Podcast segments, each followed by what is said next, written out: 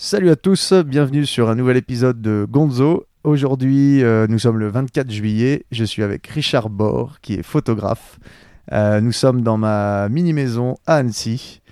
Euh, et bah allez, c'est parti. Salut Richard. Et est-ce que tu peux te présenter, s'il te plaît? Salut, salut. Bah écoute, me présenter, j'ai toujours du mal à le faire.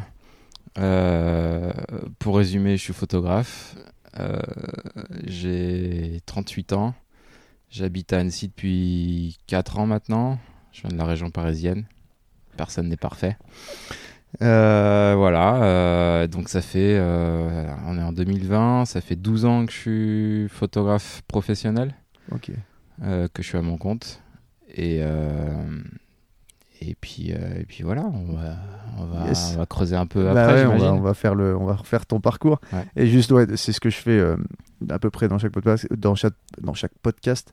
Euh, comment on s'est rencontrés. Et c'est marrant parce que j'avais rencontré JB, la base, Baza, je sais pas si tu vois, qui fait. Ouais, ouais, tu connais. c'est un bon pote. Et je l'ai rencontré au resto aussi, parce qu'il redescendait du Semnose à manger. Yes. Parce que toi, bah, t'étais venu aussi, on s'était rencontré là-bas, t'étais venu manger dans le resto. C'est marrant, ça fait deux que je rencontre. Et tu fais, tu fais du vélo aussi, ouais. Et je pas mal de vélo, Ouais, ouais. Voilà. Euh, donc Richard, donc on s'était rencontrés, on, avait- on était resté en contact après sur les réseaux, c'est ça? Ouais. Ça c'est un truc hyper important parce que je, tu suis en plein là en ce moment sur euh, Instagram, tous ces trucs là. C'est quand même, euh, tu vois, au début je crois que c'était euh, comme les gens qui n'y sont pas, tu crois que c'est très superficiel, que c'est très m'as-tu vu. En fait c'est un réseau qui est génial pour rencontrer des gens, tu vois, pour rester en contact. Je sais pas ce que t'en penses toi, bah toi en plus qui est dans l'image, ça doit être, euh, tu vois, on va embrayer là-dessus. Hop. Bah écoute, moi, euh, moi je trouve ça super, euh, super bien pour garder contact euh, avec les gens. Et surtout que je rencontre plein de monde avec mon métier. Et, et puis souvent j'oublie ou on prend pas le numéro, enfin on s'appelle pas forcément tout le temps. Et puis tu te vois une fois et, et puis tu te revois pas. Et puis du coup tu te dis bah tiens bah, je vais le suivre sur Insta, je vais ou on va se connecter sur Facebook et puis euh, même si on prend pas trop de nouvelles, on sait un peu, on garde contact. Ouais, tu vois on- le travail, tu vois le travail qui on est voit fait, le tu boulot, vois le- on, voit, on voit qui fait quoi. euh, tu vois, euh, toi, Mm. on s'était pas revu. Bah, j'ai vu que tu avais fait pas mal de trucs, là, notamment récemment en vélo. Euh, Ouais. Tu avais fait des trucs un peu dingues. Du coup, ouais, c'est, ça permet de garder ce Ouais, petit... tu gardes un lien sans, sans être en direct, lien, tu, tu, tu peux voir ce que fait l'autre, ouais, ça c'est plutôt cool. et puis euh, en général, on a, si, on, si on a bien, si on, si on a échangé nos, nos contacts, c'est qu'on a des petits atomes crochus. Ouais. Et que, donc c'est cool. Ouais, Euh, ouais, moi je voyais pas pareil ce que tu faisais là, les sorties en montagne, les photos, les bivouacs, euh, tous ces trucs là. je me souviens aussi, il y avait une photo, t'étais avec qui là T'as pris, euh, t'es dans une bagnole là avec un, pour une histoire de montre là, c'était qui le, le gars hyper connu là? Ah, j'ai, ah oui, oui, avec euh, avec euh, Canelo, ouais, j'étais pour. euh, Ah oui, c'est ça avec le boxeur. Putain, Je shootais là, pour ouais. Roger Dubuis. Canelo Alvarez, le- c'est le, c'est Canelo Alvarez, c'est ça, Ouais, c'est le boxeur, un, bah, un des meilleurs boxeurs actuels là, Au si- monde, ouais, ouais, ça ouais. Doit, il doit être dans le top 2, top 3 ou un truc comme ça.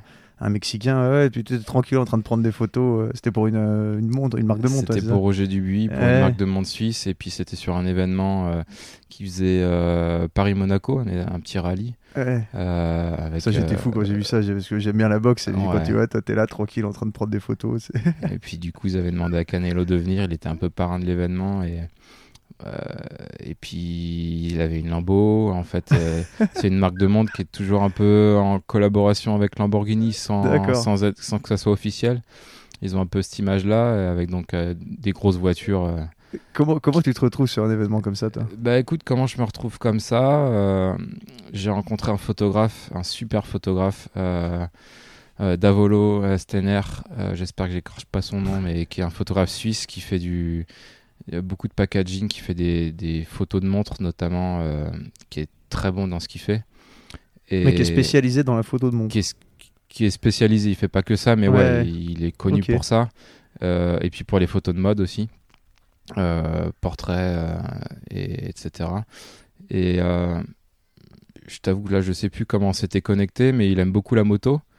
Euh, on revient, on va revenir Ouais. là-dessus, c'est un point commun encore, mais et du coup, on, bah, je l'avais rencontré, euh, on avait gardé contact, et puis un jour, il m'a dit, bah voilà, il bosse beaucoup pour Roger Dubuis, euh, et il m'a dit, bah moi, je suis trop vieux pour faire ce genre de conneries. euh, le rallye là, sur plusieurs jours, faut être à bloc. Ouais. j'ai pas la, j'ai pas la niaque, c'est fait pour toi. Je sais que tu peux, as l'habitude de ça. ça. Donc il m'a mis en contact avec eux et puis, puis écoute, ça s'est bien passé. Je suis parti euh, sur ce rallye et effectivement, on était à bloc pendant 5 jours. Ouais, c'est, c'est- ouais justement. Alors, c'est comment Parce qu'il y a un truc aussi qui est intéressant là sur le, le podcast. C'est de bah, le métier de photographe, je pense qu'il est beaucoup euh, fantasmé ou en tout cas, il y, a- il y a une image de. de- je sais pas, il y, a- il y a quelque chose, tu vois, beaucoup de gens doivent être intrigués par ce métier et euh, justement, ça peut être très intéressant de voir comment tu vis ça. Toi, quand tu dis que c'est demandant, c'est que t'es en fait, t'es, ouais, t'es, t'es taqué pendant, pendant 5 jours là, pendant le rallye, tu dois, tu dois courir partout, t'es en mode, euh, tu dois, te- tu dois trouver le bon plan, tout ça, comment ça se passe? C'est... Quoi- le, le- un- par exemple, une journée sur un rallye comme ça?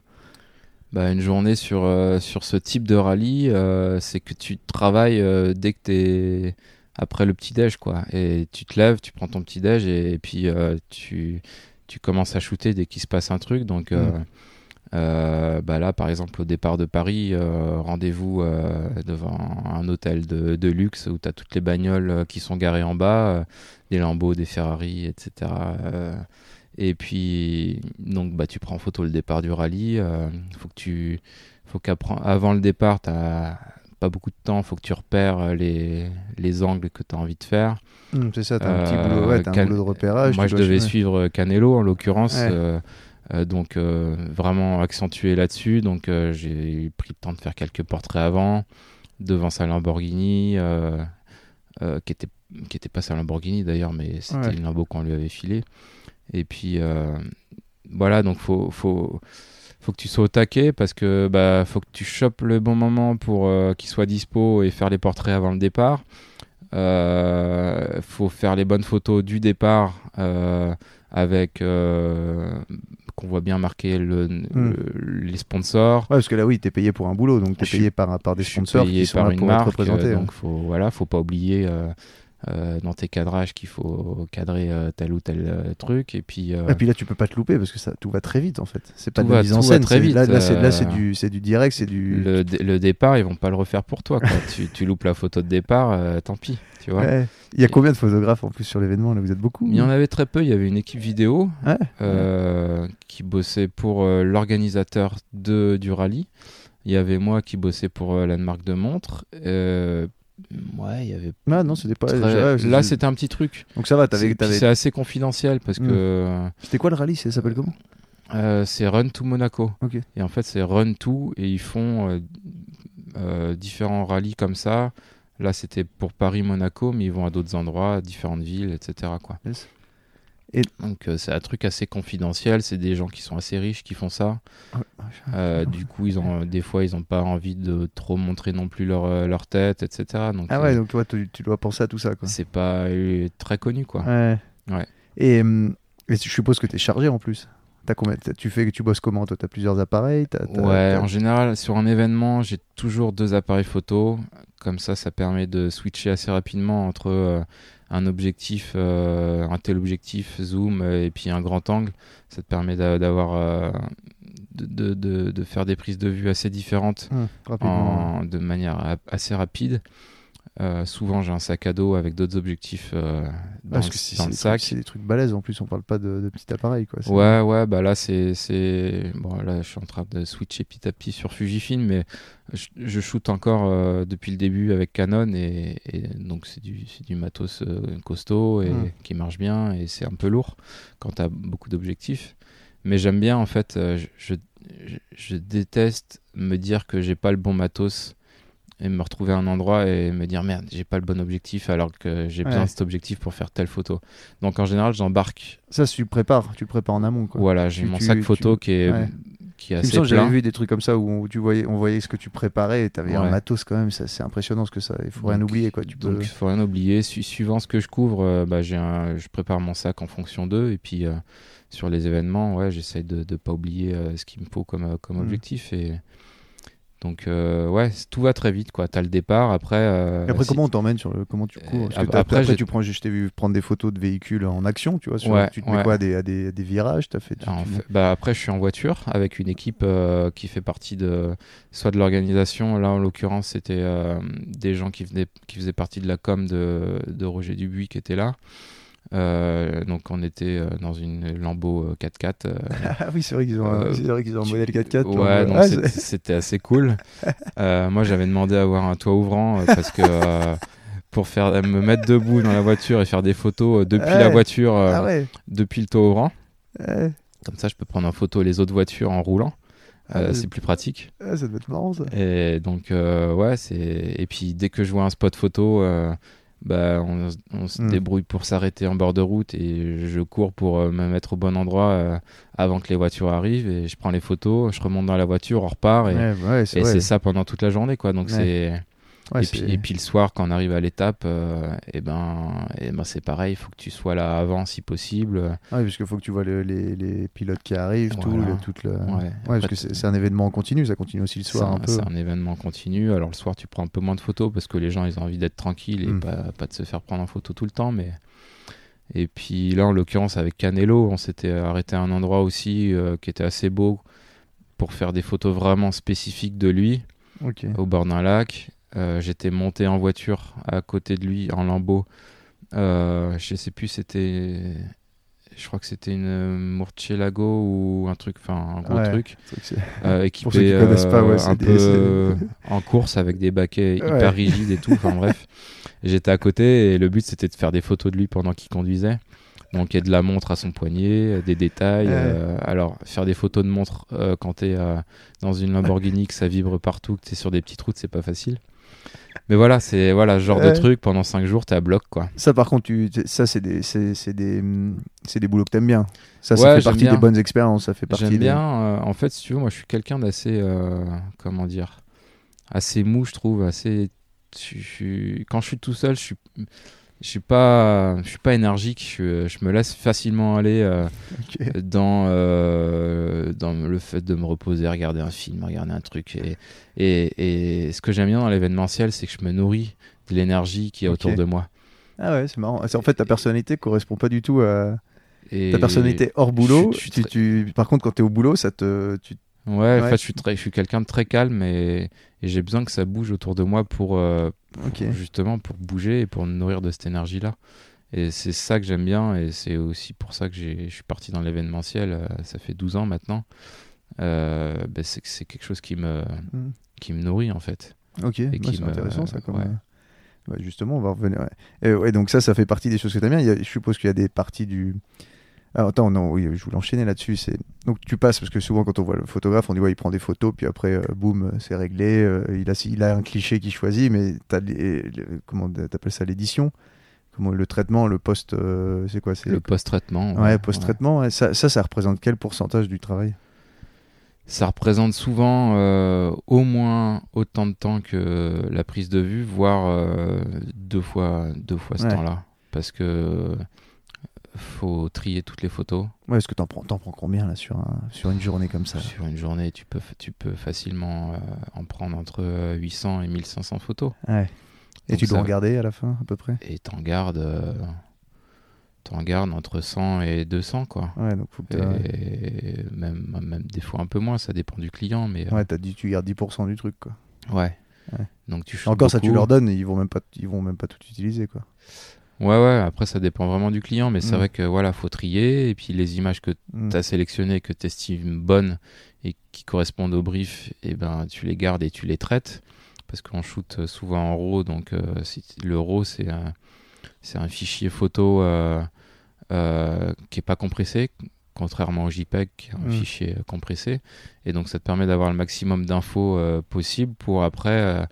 euh, derrière faire ton ta petite euh, ta petite euh, ta petite chimie comme à l'époque c'était Ouais, en avec argentique. l'argentique, ouais. et bah là c'est un peu pareil tu, tu, tu passes ton temps sur un logiciel en l'occurrence là pour moi c'est Lightroom beaucoup. Et puis tu bah, ajustes tes courbes tu, tes contrastes euh, Ça c'est ça t'as tes pré-réglages à toi ou t'as as déjà une idée de ce que tu veux faire ou c'est pour chaque photo selon la lumière, selon le J'ai des pré-réglages un peu euh, que j'applique euh, beaucoup partout. Et puis en fonction euh, de la photo, après, je, je réajuste. Je, je retouche très peu les photos, c'est-à-dire que j'essaie de garder un maximum la photo naturelle Mm. avec l'éclairage naturel. c'est- vrai Surtout pour avoir vu sur du reportage, Ouais. j'essaie de, de- Tu vois, je triche pas en fait. J'essaie Ouais. de, de rendre un Parce peu euh, ce que moi j'ai vu et. C'est vrai pour avoir vu tes photos là, il n'y a pas de Tu vois, il y a, ouais, il y a vraiment pas d'effet. Tu vois, le- le- les couleurs sont assez, euh, sont comme dans la réalité, on va dire. Et c'est vrai que tu as, une tendance, bah, tu dois le savoir mieux que moi, mais justement, on peut en parler. Quand tu vois sur les réseaux où tu as beaucoup de photographes sur Instagram, puisque c'est quelque chose de très visuel, tu reconnais leur, euh, leurs pattes, leurs touches, mais ça c'est plus en fait dans les, dans les coloris, tu vois, ou dans le. Je sais pas comment. Il y, a tellement de réglages que tu peux faire maintenant avec Lightroom, toutes ces choses-là. Et tu reconnais, mais des fois c'est tellement retouché que ça, repr- ça représente plus vraiment la réalité, quoi. Ouais. Tu, tu sors un peu de ça. Par contre, ça permet de créer, euh, créer un- une identité, quoi. Une identité que tu visuelle, que tu reconnais assez facilement, quoi. Euh, moi, depuis le début, j'ai pris le parti de, de rester euh, dans une palette euh, Mm. Euh, de couleurs assez naturelles et parce que j'estime que les, les traitements, les retouches, tout ce que tu vois sur Instagram euh, notamment, c'est pour moi c'est un peu de la, de la mode, des effets de mode. Ouais. Et, et je sais pas, tu vois, dans 5-10 ans, ça se trouve, on se dira, mais ce, Qu'est-ce que ce c'était que ça, traitement- ouais. c'était horrible. Ouais. Et du coup, le fait de rester un peu naturel, et c'est aussi moi ce que j'observais euh, dans les photographes que j'aimais avant, c'est il n'y avait pas de, de- de traitement dans tous les sens. euh, Ouais. C'était voilà. Ça, la, je suis un peu d'accord avec toi. la photo truc- à la base, c'est capter Mm. la, la- la bonne lumière Ouais. et le bon instant. Et, et voilà, après, bah, si tu as une mauvaise lumière, bah, tu te démerdes, tu essaies de bricoler, mais euh, le ouais, but, tu peux corriger quelques trucs. Tu Ouais. peux corriger les contrastes, la lumière, mais sans mettre non plus des filtres ou en tout cas des, des, des couleurs pastel ou des choses comme ça, comme tu vois beaucoup. Quoi. Après, Donc euh, moi j'estime que pour passer un peu ce- ce- ce- cet effet de mode, euh, bah, le, enfin, le mieux encore, en tout cas moi ce qui me correspond c'est de, ouais. de, de, de garder ce, ce- cette ligne euh, conductrice euh, en restant Mm. le plus naturel possible. Après en parallèle moi j'aime beaucoup le noir et blanc. Mm. Euh, T'en fais, mais t'en fais ça J'en C'est pas très demandé, si c'est demandé pour- dans les boulots? certains clients aiment ça, d'autres Mm. euh, non. C'est plus sur des trucs un peu perso. Euh, puis ça se, le noir et blanc, je l'applique pas partout parce que ça se, ça se met pas non plus sur tous les sujets. Sur, euh, mais euh, voilà, un bon noir et blanc bien contrasté, c'est Ouais, un truc que j'adore faire. Ouais. Euh, je le fais de moins en moins, mais quand je le fais, c'est vraiment un truc Mm. qui me plaît beaucoup. Ouais. C'est donc dans ton, tra- ton travail, t'espères que dans, dans 10 ans, 15 ans, il, il, il aura bien vieilli en fait, puisqu'il restera, il sera resté naturel au maximum. C'est aussi un souhait. Ouais, j'espère. J'espère. Après, là, j'ai repris des photos il y a pas longtemps, euh, des anciennes photos que j'ai traitées il y a, il y a 4-5 ans. Et en fait, si tu veux, les logiciels de traitement, ils évoluent et ils sont de plus en plus précis. Et, et, euh, et du coup, là, j'ai retouché un petit peu mes traitements de il y a 4-5 ans. Donc, c'est pas si vieux que ça. Mais ouais, grosso modo, euh, après, j'affine aussi en fonction du temps. Euh, Peut-être que euh, je commence à avoir une patte un peu plus Mm. affirmée sur certains, certains trucs. Et... Donc, mais ouais, le but c'est le, le but c'est de, de, de garder des clichés qui, qui se gardent un peu dans le temps et qui soient pas juste traités parce que c'est la mode quoi. Ouais, ça j'ai hâte de voir. J'ai j'ai hâte de voir aussi dans, 5-10 ans quand on regardera les visuels de l'époque. Tu vois souvent ça, tu sais, c'est- je vois ça dans les jeux vidéo ou euh, même quand tu vois dans les génériques de, de films ou bah, les génériques de films, les génériques de, de séries télé. Quand à l'époque tu disais waouh, c'est génial, et maintenant tu revois ça maintenant et tu dis waouh, qu'est-ce que c'est kitsch, tu vois. C'est Ouais. toujours le truc, et justement, si tu retouches l'image, tu peux peut-être arriver à ce truc où dire mais mince, on faisait tous comme ça à l'époque et c'est pas terrible quoi. Ah ouais, c'est clair. Ça va voir ça. Et, euh, et donc, on va parler un peu de ton parcours. Comment es-tu devenu photographe? Parce que ça, je pense que ça intéresse beaucoup de gens, parce que c'est un métier qui, comme je te disais, à mon avis, qui, qui, comment dire, qui fait fantasmer un peu. Ouais, ouais, écoute, c'est, j'ai un parcours un peu euh, atypique, mais je pense comme beaucoup de photographes. J'ai pas fait d'école de photo. Euh, j'ai assez tôt été attiré par, les, par l'image. Euh, je lisais beaucoup de magazines, notamment de voitures, de ski, etc. Et puis, j'aimais bien m'arrêter sur les photos que je voyais et, je kiffais quoi. Et je Mhm. regardais le nom du photographe et je regardais euh, comment c'était foutu, etc. Ça, t'avais quel âge à ce moment-là? Bah, j'étais adolescent Ok. et j'adorais les voitures et puis le ski et ça c'est et puis le VTT aussi. euh, j'ai commencé un peu plus tard à regarder le VTT, mais mais voilà, mes études à la base, c'est des- j'ai fait des études de designer. Ouais, donc t'avais Donc, déjà le, euh, le goût du, le goût du design, Ouais, de- j'aimais ouais. beaucoup dessiner quand j'étais euh, au collège. Et je dessinais assez mal par rapport à d'autres, mais voilà, je, je dessine. La passion était là. Ouais, ouais. Euh, je, je me démerdais plutôt pas trop mal sur certains trucs, on va dire. Donc je suis parti euh, sur un, un bac électrotechnique, donc euh, pas du tout artistique. Et puis après, je me suis un peu orienté sur. J'ai continué Comment, dans comment dans- ça se fait ça que t'étais pas allé Bah écoute, euh, je sais pas, c'est une bonne question. Euh, je pense que je savais pas assez bien dessiner pour me dire que j'allais Hmm. faire une école de dessin ou un truc comme Ouais, ça. tu voyais pas ça comme un Ou métier quoi. Ouais, où j'avais pas assez confiance en moi. Et puis, euh, c'est plus par rapport à mes résultats que j'avais. J'étais plutôt pas mauvais en maths. Et puis, j'étais pas spécialement bon en français ou quoi que ce soit. Donc voilà, après, tu, tu décides de trucs. Et puis, et puis de là, je suis parti sur un BTS conception de produits industriels. Donc, je suis parti un peu plus sur euh, la conception, donc du coup, de produits. Mais je suis toujours un peu dans le technique, tu vois. Donc là, c'est euh, de la planche à dessin, c'est des ordinateurs euh, avec des logiciels comme AutoCAD. euh. Et puis après, on a commencé à, à bosser en 3D euh, avec des logiciels comme SolidWorks, etc. Et, et ça commençait vraiment à me plaire le fait de, de si tu veux, de créer un projet de, de A à Z. Tu pars d'une feuille blanche et, et puis tu, tu, tu crées un produit. Et ça, ça m'a plu. Et du coup, euh, comme j'aimais bien dessiner, je suis parti sur une école de, de design qui acceptait les parcours un peu comme moi, un peu techniques, qui n'avait pas fait spécialement une école d'art.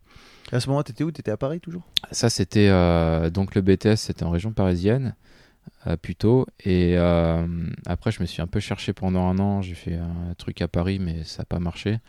Et je suis parti après à Toulon sur, pour deux ans pour une école de design euh, internationale, entre guillemets.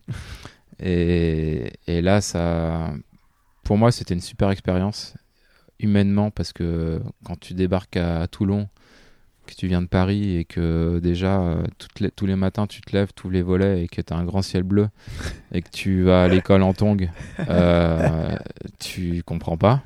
C'est un truc de dingue.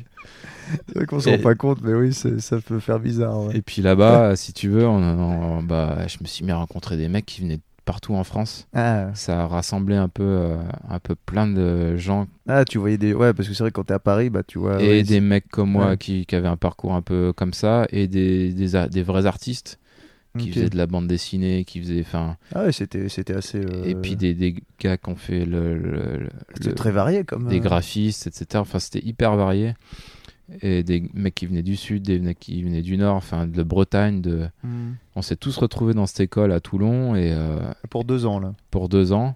Moi, j'étais en alternance. La particularité de cette école, c'est que tu pouvais faire en alternance. D'autres n'étaient pas en alternance. Et voilà, euh, écoute, c'était vraiment une super expérience. Niveau design, après, j'ai appris, euh, j'ai appris pas mal de trucs. Et le, gros avantage que j'avais, c'est que j'étais en alternance dans une boîte qui était à, Paris, en région parisienne, dans un bureau de- d'études avec un bureau de design intégré. Donc, on bossait vraiment sur des projets euh, concrets. On était, on était trois designers et il y avait des ingénieurs qui étaient dans le bureau d'à côté. Donc, moi, les ingénieurs, je connaissais, euh, quand ils me parlaient, je savais de quoi ils parlaient avec le, le, Ah B- ouais, le ouais, BTS que j'avais fait. Je savais lire des plans, je savais lire des cotations. Enfin, Ouais, t'avais la double casquette quoi. J'étais, j'avais un peu la double casquette et j'étais dans mon élément. Et puis, euh, et puis euh, en parallèle de ça, bah, j'avais la feuille blanche. On commençait à dessiner au crayon et à mettre des Et couleurs. tu faisais et- quoi là? Tu fabriquais quoi comme truc? Écoute, j'ai bossé sur des, sur des, sur des plein de projets différents. C'était super intéressant. Ça allait du téléphone portable euh, aux, aux appareils de mesure euh, hyper spécifiques pour, euh, euh, pour des labos, à une couveuse pour, un, pour enfants prématurés pour un hôpital. Ah oui, c'est oui, varié là encore. C'est hyper varié. Et il y a plusieurs de mes projets qui ont été retenus. On était plusieurs à bosser à chaque fois, donc euh, chacun bossait de son côté. On, faisait des débriefings. Ah, donc t'avais déjà des responsabilités malgré et que tu j'avais déjà, au tu fur, sois, au fur et à euh, mesure, je me et suis. Ouais, ouais, j'avais des responsabilités et, et des dessins que moi j'avais fait euh, à la feuille blanche, bah, qui ont été validés par les clients et qu'on a continué à bosser. On faisait la maquette. euh, on faisait la maquette en, en polystyrène, etc. Et puis après, on partait sur la, la conception en 3D du truc. Jusqu'à la réalisation. Ah, tu faisais de euh, A à Z, quoi. Ça partait de la feuille blanche Ouais. et boum, jusqu'à la conception 3D. et Ouais, le- ouais. La réalisation d'un- d'une petite maquette. Bah, d'une maquette et du produit. euh. Ouais, et du produit final. Donc c'est- passionnant comme métier. Et t'as quel âge à ce moment-là? T'es jeune J'avais euh, bah, j'avais un peu traîné du coup, euh, mais non, j'avais euh, 20, euh, 24, 25 ans. Ouais, ouais, t'es quand même bien jeune. Et ouais, c'est passionnant. Et au moment de quitter l'école, ils m'ont ils m'ont pas gardé pour plusieurs raisons. euh, euh, je connais certainement pas toutes les raisons, mais bref, euh, ils m'ont pas gardé dans cette boîte. Et puis j'ai voulu continuer un peu à chercher dans des des comment ça s'appelle des bureaux des, ouais des bureaux de design à Paris.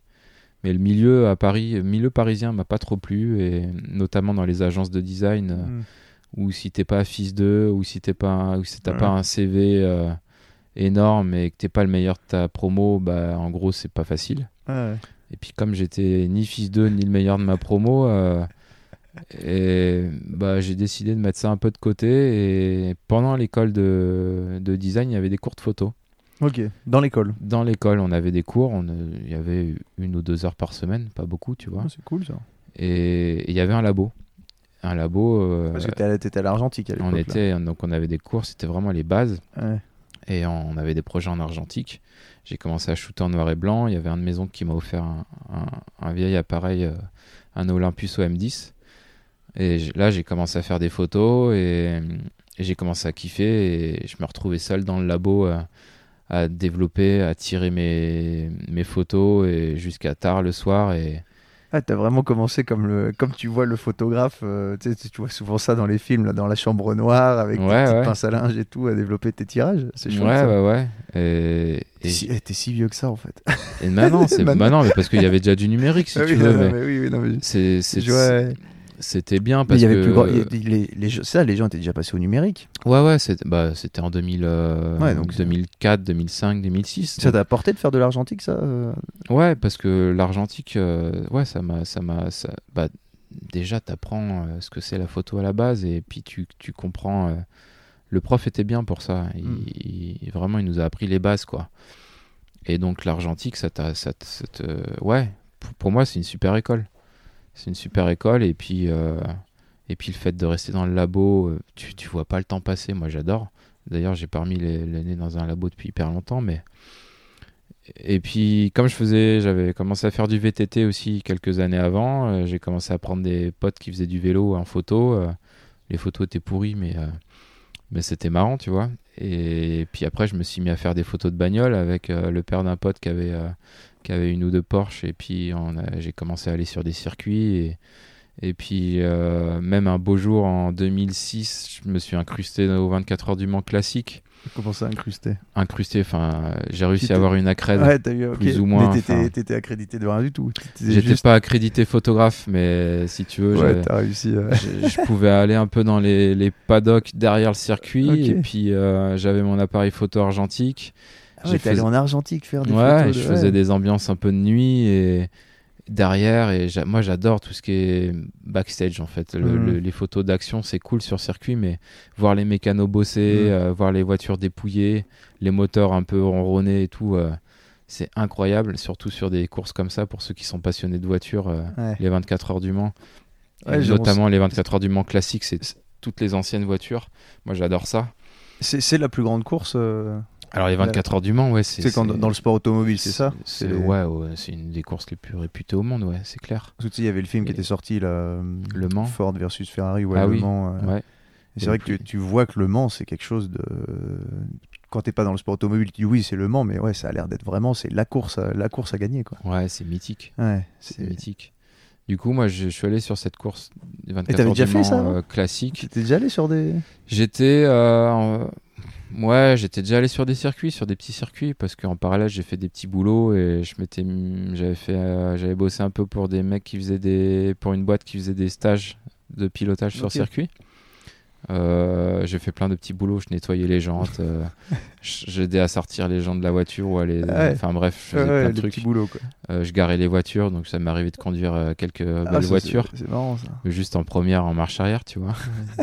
bon, j'ai fait un peu de circuit aussi avec, mais voilà, enfin bref, euh, tout ça pour dire que. Ouais, tu te retrouves accrédité avec ton argentique. Je me retrouve euh, avec un- une accréditation qui n'est pas vraiment une accréditation photo. Et puis au bout d'un moment, j'ai réussi à gruger pour me retrouver sur la ligne de départ sans me faire choper. C'était assez marrant. Et je crois, je serrais un peu les fesses pour pas me faire choper. Et j'ai fait des photos de de- d'un des départs avec des vieilles voitures, avec mon argentique en noir et blanc et en couleur aussi, parce que j'avais plusieurs pellicules. Et je, bref, je me suis marré quoi. Mhm. Et ça, c'était cool.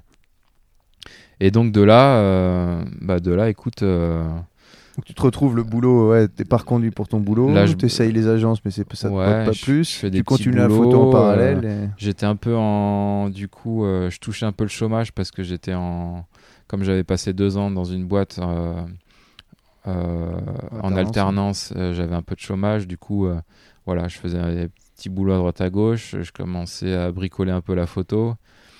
Et puis, euh, et puis un jour, euh, je vais dans un magasin de vélo que je connais bien, à, à côté de chez ma mère, à Saint-Germain-en-Laye, dans les Yvelines. Et, et le, le boss, qui était devenu un pote, il me dit bah, Ça te dit pas, là, il y a Vélo Vert qui, qui cherche quelqu'un pour. euh, Vélo vert, ouais, c'est un magazine. alors Vélo Vert, c'est un magazine de VTT, Mm.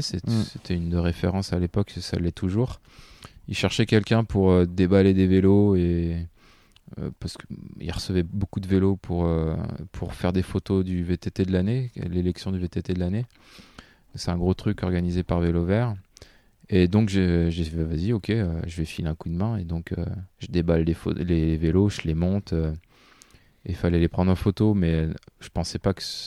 Toi, tu devais les prendre, mais c'était pas toi qui étais prévu. non, non, non, c'était pas moi. c'est- Il y avait, il y avait, en interne, c'était fait, il y avait un studio et j'étais pas vraiment là pour les prendre en photo, mais moi, ça m'intéressait. Et du coup, euh, bah, au final, je me suis mis à, à monter les vélos, à les prendre en photo et, et puis euh, bah, j'ai commencé à bosser pour Vélo Vert un peu comme attends, ça. attends, t'es arrivé, donc t'as sorti ton appareil, t'as pris les photos, ils t'ont dit quoi? Ils t'ont Non, ah, c'était mais- même pas mon appareil, c'était un appareil qu'ils avaient. euh, Ah, mais ils t'ont dit, ouais, tu sais faire des photos. Donc, euh, bah non, mais ils m'ont montré, il y avait le studio, il y avait les lumières, euh, puis c'est bon, une fois qu'on t'explique, tu sais faire quoi. Ouais, mais c'était pas toi qui étais embauché pour ça. Toi, t'étais embauché pour monter ou pour Ouais, j'étais embauché pour monter les vélos, mais si tu veux, comme ils étaient beaucoup occupés, D'accord. je crois que ça devait être Christophe, qui est maintenant devenu Christophe Jobic, qui est devenu le, le boss du, du magazine, qui devait faire les photos, et puis euh, et puis il avait pas forcément le temps, et puis moi je lui ai dit bah ça me plaît, euh, je peux essayer, Ah, c'est dingue quand même. ouais. C'est dingue que tu te retrouves, à- tu sais, que tu vas dans ce magasin de vélos et que tu, tu te retrouves, on te demande de monter des vélos, puis tu te retrouves à les prendre en photo. Ouais, quoi. ouais. C'est quand même. euh, Bah, c'est un petit magazine, du coup, tu, tu fais un peu, euh, Ouais. un peu de tout, quoi. Ouais. Donc ça, et puis au final, j'ai signé un CDD pour bosser pour, pour le magazine, notamment pour un hors-série qui s'appelle le Spécial Matos, le Sumo, pour ceux qui connaissent, qui référence toutes les pièces de vélo euh, qu'il y a sur le marché de VTT.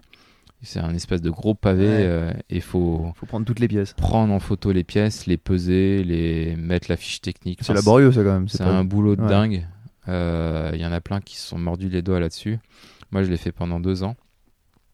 Et euh, Tu mets combien de temps à prendre toutes les photos, à faire tout ça, à éditer tout bah, le truc ça, te prend, ça te prend plusieurs mois. Ça te prend six mois à bosser Ah ouais. là-dessus, quoi. Parce que tu sais, quand tu reçois, tu sais, quand tu regardes un truc comme ça, tu te dis ouais, spécial matos, c'est bon, c'est- mais en fait, il y a énormément de boulot derrière. hein, C'est un boulot de dingue. D'ailleurs, je crois Ouais. que ça n'existe plus le sumo maintenant, mais euh, parce que Ouais. ouais, il n'y a plus personne qui voulait le faire. Après, il y a un, autre mec qui était embauché pour continuer. Il l'a fait pendant quelques années et on, on s'est relayé comme ça. Mais non, non. Mais du coup, c'était une bonne expérience. J'ai Ouais. commencé à faire du studio. Et donc c'est comme ça, comme ça que tu te retrouves en fait à faire de la photo à plus ou moins ton métier. à de plus ou moins de manière professionnelle parce que c'était pour un magazine Ouais. et que tu Ouais. devais avoir un résultat, quoi. Et j'étais payé pour ça, entre autres. C'est quand même, c'est, tu sais que c'est quand même dingue que tu vas pour monter des vélos et tu te retrouves à finir avec un CDD pour prendre des photos pour un magazine. Donc voilà, ceux qui veulent devenir photographes, hein, accepter les petits boulots et Ouais, ça peut déboucher sur, des, sur autre chose. Bah, j'ai toujours fait plein de petits boulots, donc voilà. Ça, Ouais. ça me... Puis j'estime que les petits boulots, tu, tu rencontres du monde, ça te fait une expérience et Mhm. faut jamais cracher sur les petits boulots. C'est... Oh, puis t'as su saisir quand il t'a dit, euh, Ouais. t'as- toi t'as dit ouais, j'aimerais bien prendre les photos, il t'a dit ouais, et puis en fait t'as, t'as fait le boulot et ça leur a plu. Ouais. Et donc là Donc tu fais voilà. ça pendant quelques bah, je fais ça deux ans. pendant deux ans et puis euh, et en parallèle, euh, comme c'est un magazine de VTT, euh, que je faisais un peu de VTT, il y a un moment j'ai fait un trip de trois semaines dans les Alpes avec des potes qui, étaient, qui avaient loué un camping-car Et ils m'ont dit bah Richard, tu veux pas venir avec nous là? On se fait un petit trip, tu vas voir, ça va être cool. On s'est fait plusieurs stations en, en, je sais plus, j'ai dit trois semaines, deux trois semaines. C'était un road trip. Et puis bah, j'ai pris un appareil photo et, et j'ai pris des photos et puis j'ai écrit un article. Et j'ai Ah, t'as écrit aussi. Ouais, et j'ai signé mon j'ai signé mon premier article euh, ok, donc complet t'as t'as euh, écrit l'article, machin. C'est paru dans quel magazine? dans Vélo Vert. En vélo vert. Ouais. Ok, t'as. Donc euh, texte et photo, euh, Richard Bord, euh, voilà. Et puis après de là, ça c'était en 2008. euh, j'ai, je suis parti en Andorre, j'ai couvert une présentation de nouveau vélo qui, est- qui était une présentation de la marque Commensal, qui est une marque française mais qui s'est installée en Andorre. Euh, donc j'ai fait des photos de cette présentation. Puis il y avait une Coupe du Monde de VTT, euh, de DH et de Fort Cross en l'occurrence. euh, qui était au même moment. Donc j'ai fait des photos de la Coupe du Monde, ma première Coupe du Monde euh, en tant que photographe. Et voilà, j'ai mis les pieds dedans euh, plein pot quoi. Ouais. Et pour vélo vert et puis ça m'a lancé dans la photo. Et là, donc tu fais avec vélo vert, mais après ça débouche sur d'autres choses? T'étais en, en freelance, t'étais. Alors là, je crois que j'étais plus en CDD et j'ai décidé de monter ma boîte entre guillemets, de me mettre en indépendant.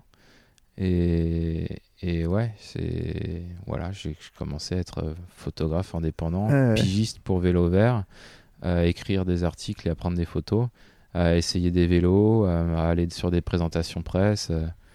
Et j'étais en plein kiff quoi. Ah bah ouais, tu mets. Ouais. Ouais. C'est- bah, C'est marrant parce que JB c'était un peu pareil. tu sais, Lui il faisait de la vidéo plus. Ouais ouais. Puis il était fan de vélo et ça s'est fait un peu comme ça. Il s'est retrouvé, euh, tu vois, il s'est retrouvé à, à mêler ses deux passions, quoi, faire photo, photo et vélo, quoi. Bah, le vélo, C'est un, un milieu de passionnés, donc euh, c'est un petit milieu et c'est aussi pour ça qu'on s'entend en général bien euh, quand on est dans le milieu. c'est c'est toujours une bonne ambiance en Mm. général. Quoi. Puis de toute façon, faut que tu sois passionné de vélo pour prendre des photos de vélo. Tu peux pas arriver et puis être. euh, ça paraît dur, tu vois, quelqu'un qui connaît rien ou qui, qui est pas Ouais. passionné de ça, de prendre les bons clichés, capter le, capter le, je sais pas, l'essence du, l'essence du sport, quoi, non? Ça, c'est valable pour le vélo, mais c'est- je trouve que c'est valable pour tout. Mm. Un, un bon photographe, je pense, c'est quel- c'est un photographe qui comprend ce qu'il prend en photo. Et, euh, et c'est aussi pour ça que je continue de faire du vélo et, et, et puis j'essaie de, de- de faire un peu autre chose parce que euh, quand on me demande de prendre en photo, euh, par exemple, euh, du kayak, Mm. euh, j'ai commencé assez tôt aussi à prendre des photos de kayak parce que j'avais des potes qui faisaient du kayak et je me suis retrouvé dans ce milieu un peu. Je fais pas forcément de kayak, mais je m'y suis essayé. Mm. Donc je sais ce que c'est, mais j'ai beaucoup observé surtout. Et, et, j- et c'est ouais, c'est super important de comprendre ce que tu prends en photo. Et en l'occurrence, là, dans le VTT, euh, moi, je me suis mis au fur et à mesure des années à faire des trips euh, vélo, à suivre des pro riders et, et à prendre en photo des coupes du monde. Si tu sais pas, euh, bah, si tu sais pas faire de vélo, tu pourras pas aller euh, à tel endroit en montagne parce que y a, à moins d'y aller à pied, mais tu vas mettre trois fois plus de temps que, Ouais. que les autres, bah, tu prends ton vélo, tu mets ton sac photo sur le dos et tu vas. Et c'est une des conditions pour, euh, bah, pour faire euh, des report- tel ou tel reportage un peu. Ouais, c'est vrai qu'on n'y pense pas comme ça. Mais oui, si tu, veux euh, si tu veux suivre les gens sur les pistes, les trucs, t'es ouais, obligé, ouais. De les, t'es obligé de les suivre avec le même moyen de, le même moyen de transport quasiment, quoi. Sur des Donc, trucs en tout cas euh, qui sont, hein, qui sont isolés, euh, comme, et- le, comme le VLTT. Et puis au fur et à mesure, bah, les gens ils commencent à, je sais pas, euh, soit ils aiment mes photos ou soit ils se disent que j'arrive à faire des photos euh, à, à tel ou tel endroit. Et puis bah, tu commences à shooter avec des mecs qui roulent vraiment fort et qui vont partout. Et, et ben si tu sais pas faire de vélo, bah, tu peux pas faire, euh, tu peux pas faire telle ou telle photo. Donc euh, ouais, c'est- Donc t'as- tu t'as progressé en même temps, t'as progressé en photo et en vélo. ouais. j'ai progressé en photo et en vélo. Ouais. Puis ouais, tu côtoies, les, tu côtoies des mecs en fait qui sont des, des, des pros, quoi. Bah, des... Ouais, je, côtoie des pros et alors je suis pas une star en vélo, je suis loin de là. Mm. euh, J'ai vraiment un niveau moyen, mais par contre, je, je, je passe partout quoi. T'arrives à, t'arrives à, les, à les suivre, quoi. Ouais. Pas la même vitesse, mais t'arrives à suivre, quoi. Donc, euh, et ça, c'est super important, notamment sur les certaines compétitions. En, en DH, t'as pas besoin de faire euh, du vélo parce que tu, tu descends la piste à pied, mais en enduro, j'ai couvert les premières cou- coupes du monde d'enduro euh, à l'époque en 2012-2013, je crois. Euh, et là, tu te déplaces sur les pistes, sur les mêmes pistes que les pros, avec ton vélo et ton sac photo sur le dos.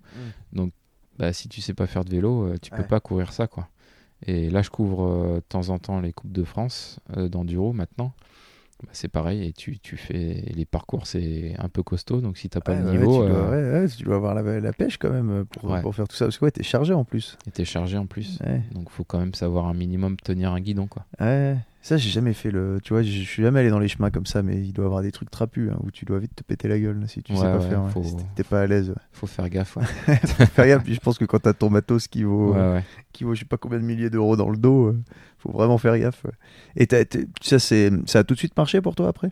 T'as tout de suite gagné ta vie avec ça une fois que, une fois que ça a été embrayé ou ça a été un peu dur? Non, non, non. Bah, contrairement, tu vois, au- il y a pas mal de photographes, euh, de jeunes photographes qui se lancent, euh, qui se lancent depuis, depuis quelques années et qui, pour lesquels ça marche direct parce Mm. que je sais pas pour quelle raison. euh, Il y a des mecs qui sont ultra doués, il y en a de plus en plus. Peut-être qu'avec les réseaux sociaux, tu, tu vois plus d'images et du coup, tu. euh, je Ouais, sais plus d'exemples. T'as ouais. plus d'exemples. parce que toi à euh, l'époque, à l'époque c'était les magazines quoi. moi, c'était beaucoup les magazines. Les ouais. magazines, Et un peu Internet, mais beaucoup les magazines. Et- et j'ai mis, j'ai mis maintenant. euh, 3-4 ans, à, on va dire, à gagner ma vie correctement. En, euh, parce que, bah, parce que j'ai commencé euh, un peu petit à petit et puis j'y allais doucement. C'est un peu dans mon tempérament aussi. J'ai jamais été euh, trop bloc à, à 100%. J'étais jamais trop sûr de moi et du coup j'attendais vraiment l'occasion euh, qu'on me propose tel ou tel truc et Ouais, t'allais pas démarcher, t'allais pas démarcher. Ah, j'ai pour jamais démarché. Ah oui, jamais, jamais, J'ai- jamais. j'ai- Encore maintenant, tu le fais pas. J'ai quasiment jamais démarché, je crois. Ah ouais, donc c'est ouais, vraiment Depuis- relax. Si tu veux, depuis le début, c'est du bouche à oreille. D'accord. Donc, Ah ouais. euh, en parallèle de ça, j'avais ma passion pour l'automobile et puis j'ai commencé à faire des photos avec le père de mon pote et sur les circuits, etc. Et, et puis après, ça a débouché sur euh, d'autres trucs. Et puis, euh, et, j'ai commencé à faire des portraits. Au bout d'un moment, on m'a dit bah tiens, tu voudrais pas faire des portraits pour telle entreprise? Et puis, euh, il y avait ma mère qui bossait pour une grosse boîte et elle a fait un peu savoir que je faisais des photos. Donc, au bout d'un moment, j'ai eu un contrat pour, euh, pour cette boîte et je me suis mis à faire des photos. euh. Et puis, toi, de, de fil en aiguille, tu, tu te fais un peu ton portfolio, tu, Ouais, tu montres un peu ce que tu fais, puis ça s'étoffe. Et puis, c'est pour ça que c'était long parce que Ça prend du temps, genre Je-. De façon, tu peux pas, tu peux pas brusquer le. Tu peux pas voilà, j'ai ja- de- jamais brusqué les choses, c'est pas dans mon tempérament. Et, et puis, comme euh, c'était bouche à oreille, bah voilà, ça allait au fur et à mesure. Et, et puis, ça s'est fait comme ça, quoi. Et tu fais toutes sortes de photos maintenant? T'es capable de tout faire ou tu restes, tu dans tes. Alors, je, je suis capable de. Ouais, c'est l'avantage. Je pense que. Enfin, l'avantage. euh, l'avantage de mon parcours, c'est que j'ai appris à faire beaucoup de choses. Un peu moins le studio, mais j'en ai fait quand même. J'étais Mm. j'étais assistant d'un d'un photographe pendant deux ans, euh, assez régulièrement, d'un photographe studio, Quentin Caffier, que je salue, euh, qui est un super gars, hyper créatif, qui sort d'une école photo et.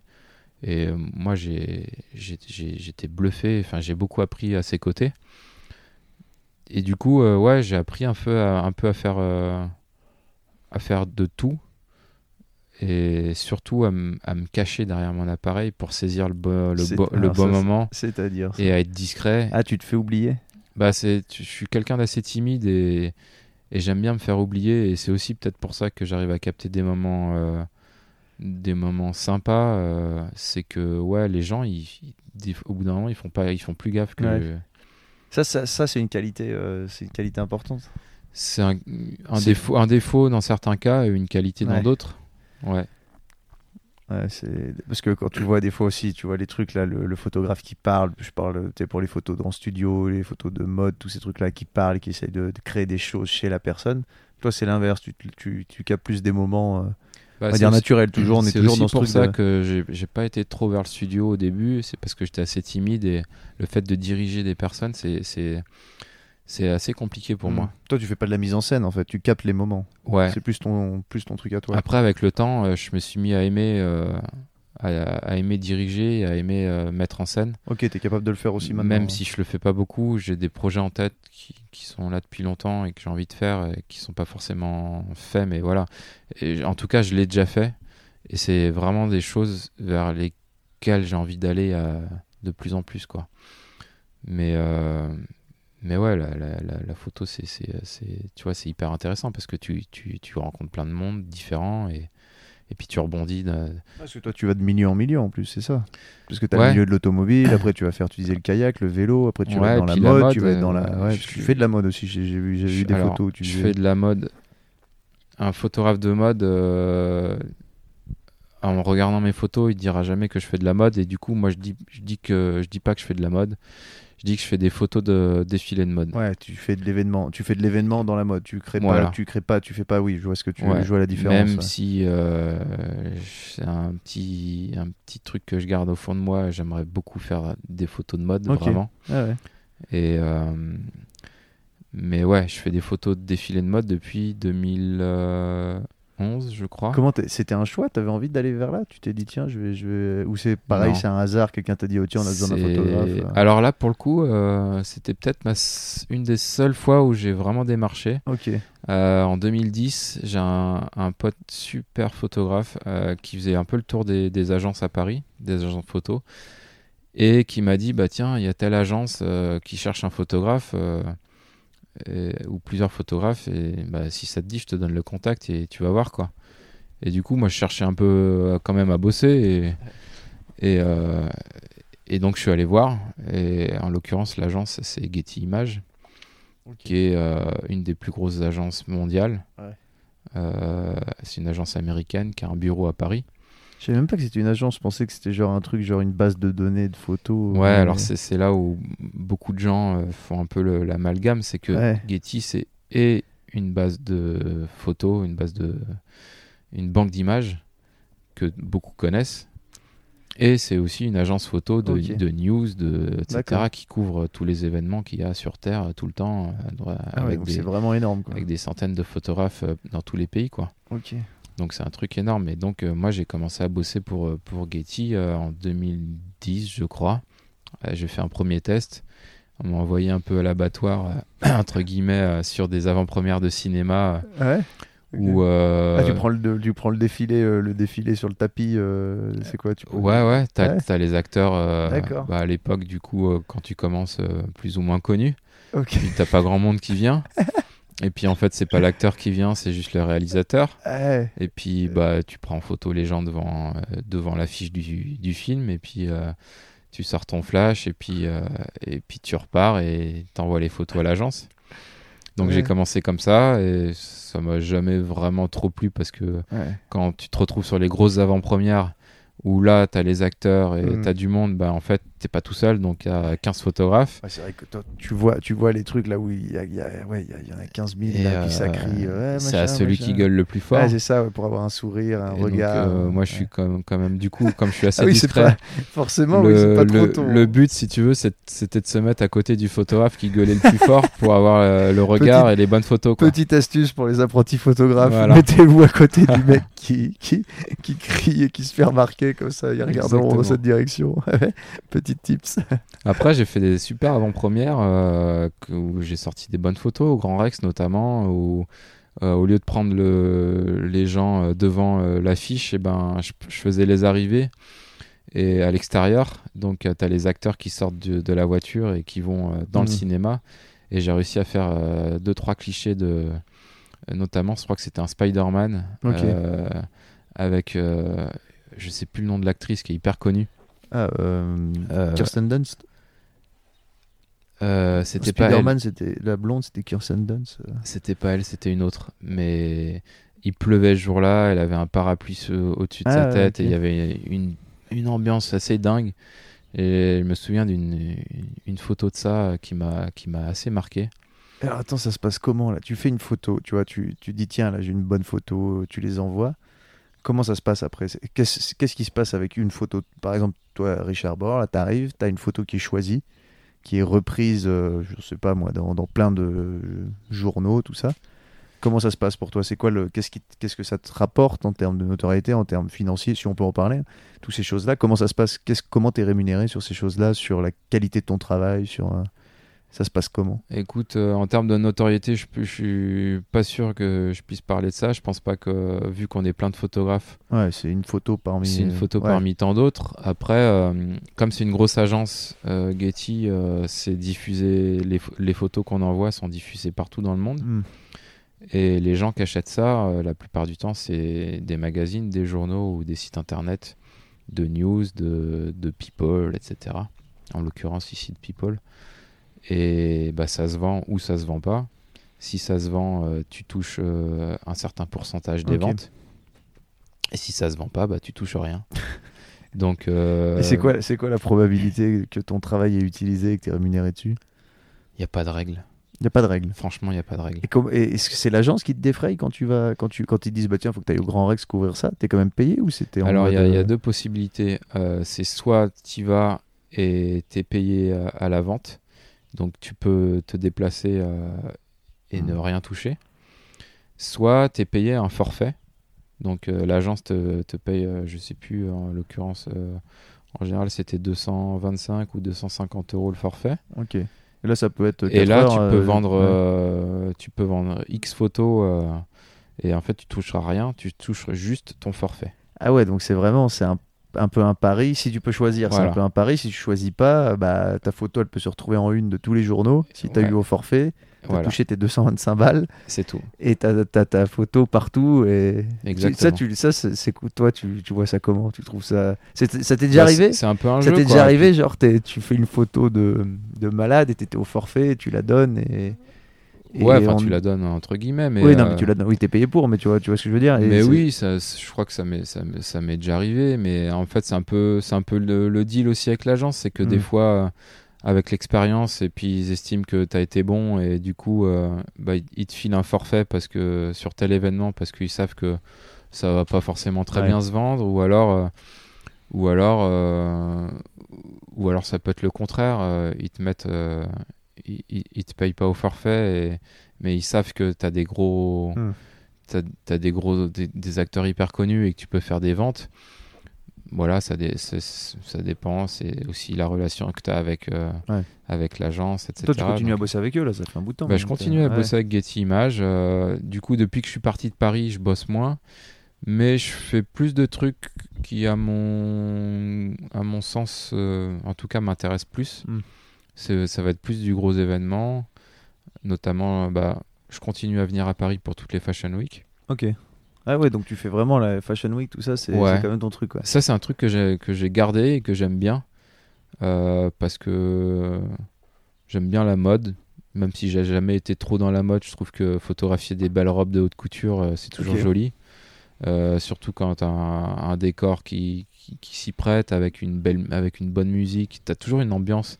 Sur les Mhm. beaux défilés, pas forcément des gros, mais en tout cas sur les, les bons défilés, tu as, Ouais, un défilé réussi, tu, tu Un sens une. Toi, tu, vois la différence. C'est vrai que tu vois, une ambiance assez particulière. Ouais. Et... Tu vois, quand on parle mode, ça fait très, malheureusement, ça fait très futile. On voit pas toutes ces choses-là. On se dit, ouais, ils font, ils font. bah, je voyais là, ils, ils disaient, ouais, c'est un défilé à 1 million, 2 millions, 3 millions d'euros. Est-ce qu'ils vont pas arrêter maintenant, faire ça en mode virtuel Mais toi, toi, tu trouves qu'il y a, quand tu es sur place, en tout cas, il y a quelque chose. Il se passe quelque ouais, chose. Ouais, il se passe euh, pas tous, mais tu vois, certains, il se passe quelque chose. Et, et ouais, ouais, c'est. c'est, quelque chose à vivre, tu penses, à aller voir une fois Ouais, un, moi, un j'aime bon, un bon défilé pour euh, se dire, bah tiens, voilà, c'est ça en fait. C'est, tu vois, de, de se rendre compte de ce que c'est vraiment? Je pense. Après, ouais. faut. Si, si tu vas et que t'aimes pas la mode, ça sert Ouais, à si rien. as mais absolument rien à faire, ouais. mais euh, en tout cas, en tant que photographe, c'est un défilé de mode, c'est hyper intense. Ça dure euh, entre 8 et 15 minutes. Ah ouais, c'est hyper, ah ouais, hyper court. C'est hyper court. Et toi, il faut que tu sortes les bonnes photos euh, et il faut que tu sortes une bonne photo de chaque modèle Hmm. qui défile, voire plus. Nous, on essaye de, de faire une bonne photo en, en pied, donc plein pied, tout. Une bonne photo euh, euh, en plan, euh, en comment dire, serré un peu plus. euh, un peu plus serré, euh, voir un portrait, voir euh, des détails des fringues si c'est intéressant de shooter des ah, détails. faut- Et tout ça, tout ça, ça dure pas longtemps parce que la- le, le modèle qui défile, Ouais, il ça- est pas longtemps sur le podium. il- Alors ça dépend des défilés, mais ouais, en général, ça, c'est- c'est- ça va vite. Et tu puis, changes d'endroit quand t'es quand es sur un truc comme ça Alors, tu te quand mets- où, tu, où tu trouves un poste et tu dis tiens ça y est ça c'est En- ma place. et, En général, on est tous, en général, on est tous sur le podium, en bout de, donc tu as un podium photo hmm. qui est en, en, en bout de, de défilé. euh, on appelle ça le podium aussi, euh, là Ouais. où les filles ou les gars marchent. Et donc on est en face et on, euh, D'accord. et on se bat tous entre guillemets pour avoir euh, la bonne place, la place du milieu. Ah, ok. Et ça, avec l'expérience, avec. euh, Comment tu fais alors? Bah non, mais si tu veux, déjà, c'est priorité euh, à la- au photographe qui shoot pour euh, le designer. Ah ouais. ouais. Donc lui, il est au milieu et il choisit sa place. Il a la meilleure place. Et puis après, euh, c'est euh, c'est les agences qui sont spécialisées dans la mode. C'est euh, les plus anciens. et ça va comme ça. Donc toi, quand tu débarques, moi, quand je débarque en 2010 ou 2011, que aucun photographe de mode n'a vu ma tête et que je suis tout timide et que voilà, euh, j'ose à peine di- dire bonjour et je me cache dans un coin et j'essaie de faire des photos tant bien que mal.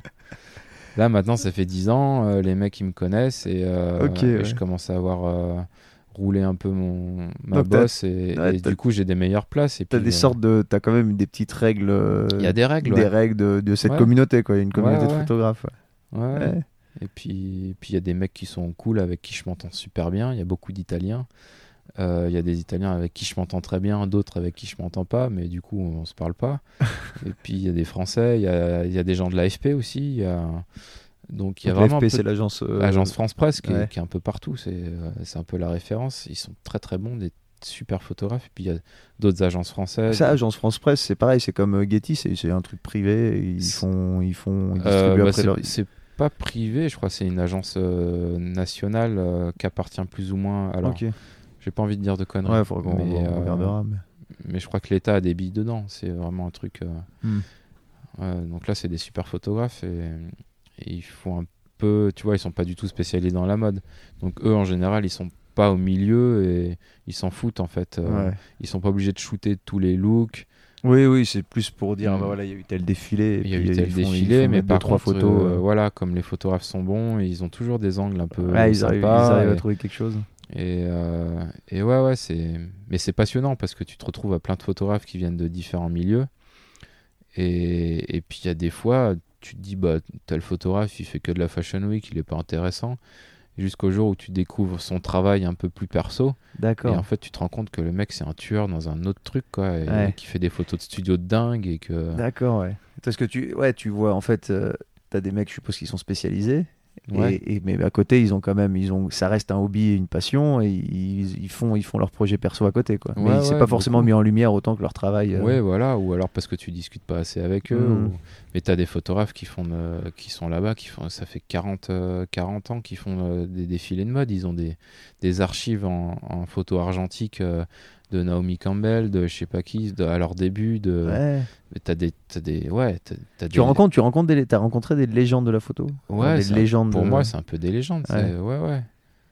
Ah, Ouais, c'est- non, c'est un, un ils partagent, ils partagent leur, euh, leur expérience. Ils partagent pas facilement. Ouais, Ouais, ouais. ouais, bah, je pense. hein. faut, faut sympathiser avec eux, faut voilà, c'est non non, ils partagent pas facilement, c'est un peu un milieu euh, Ouais, ça, ça reste de la concurrence, quoi. Ouais, T'as tes ouais. collègues, mais t'es concurrents aussi, en quelque concurrent, sorte. ouais, hein. bah ouais, Ouais. parce que c'est à celui qui, qui vendra la, la plus belle photo et- C'est un milieu qui est du, sans, sans parler juste de la, de la mode ou ces choses-là, de- devenir photographe et en vivre, c'est compliqué.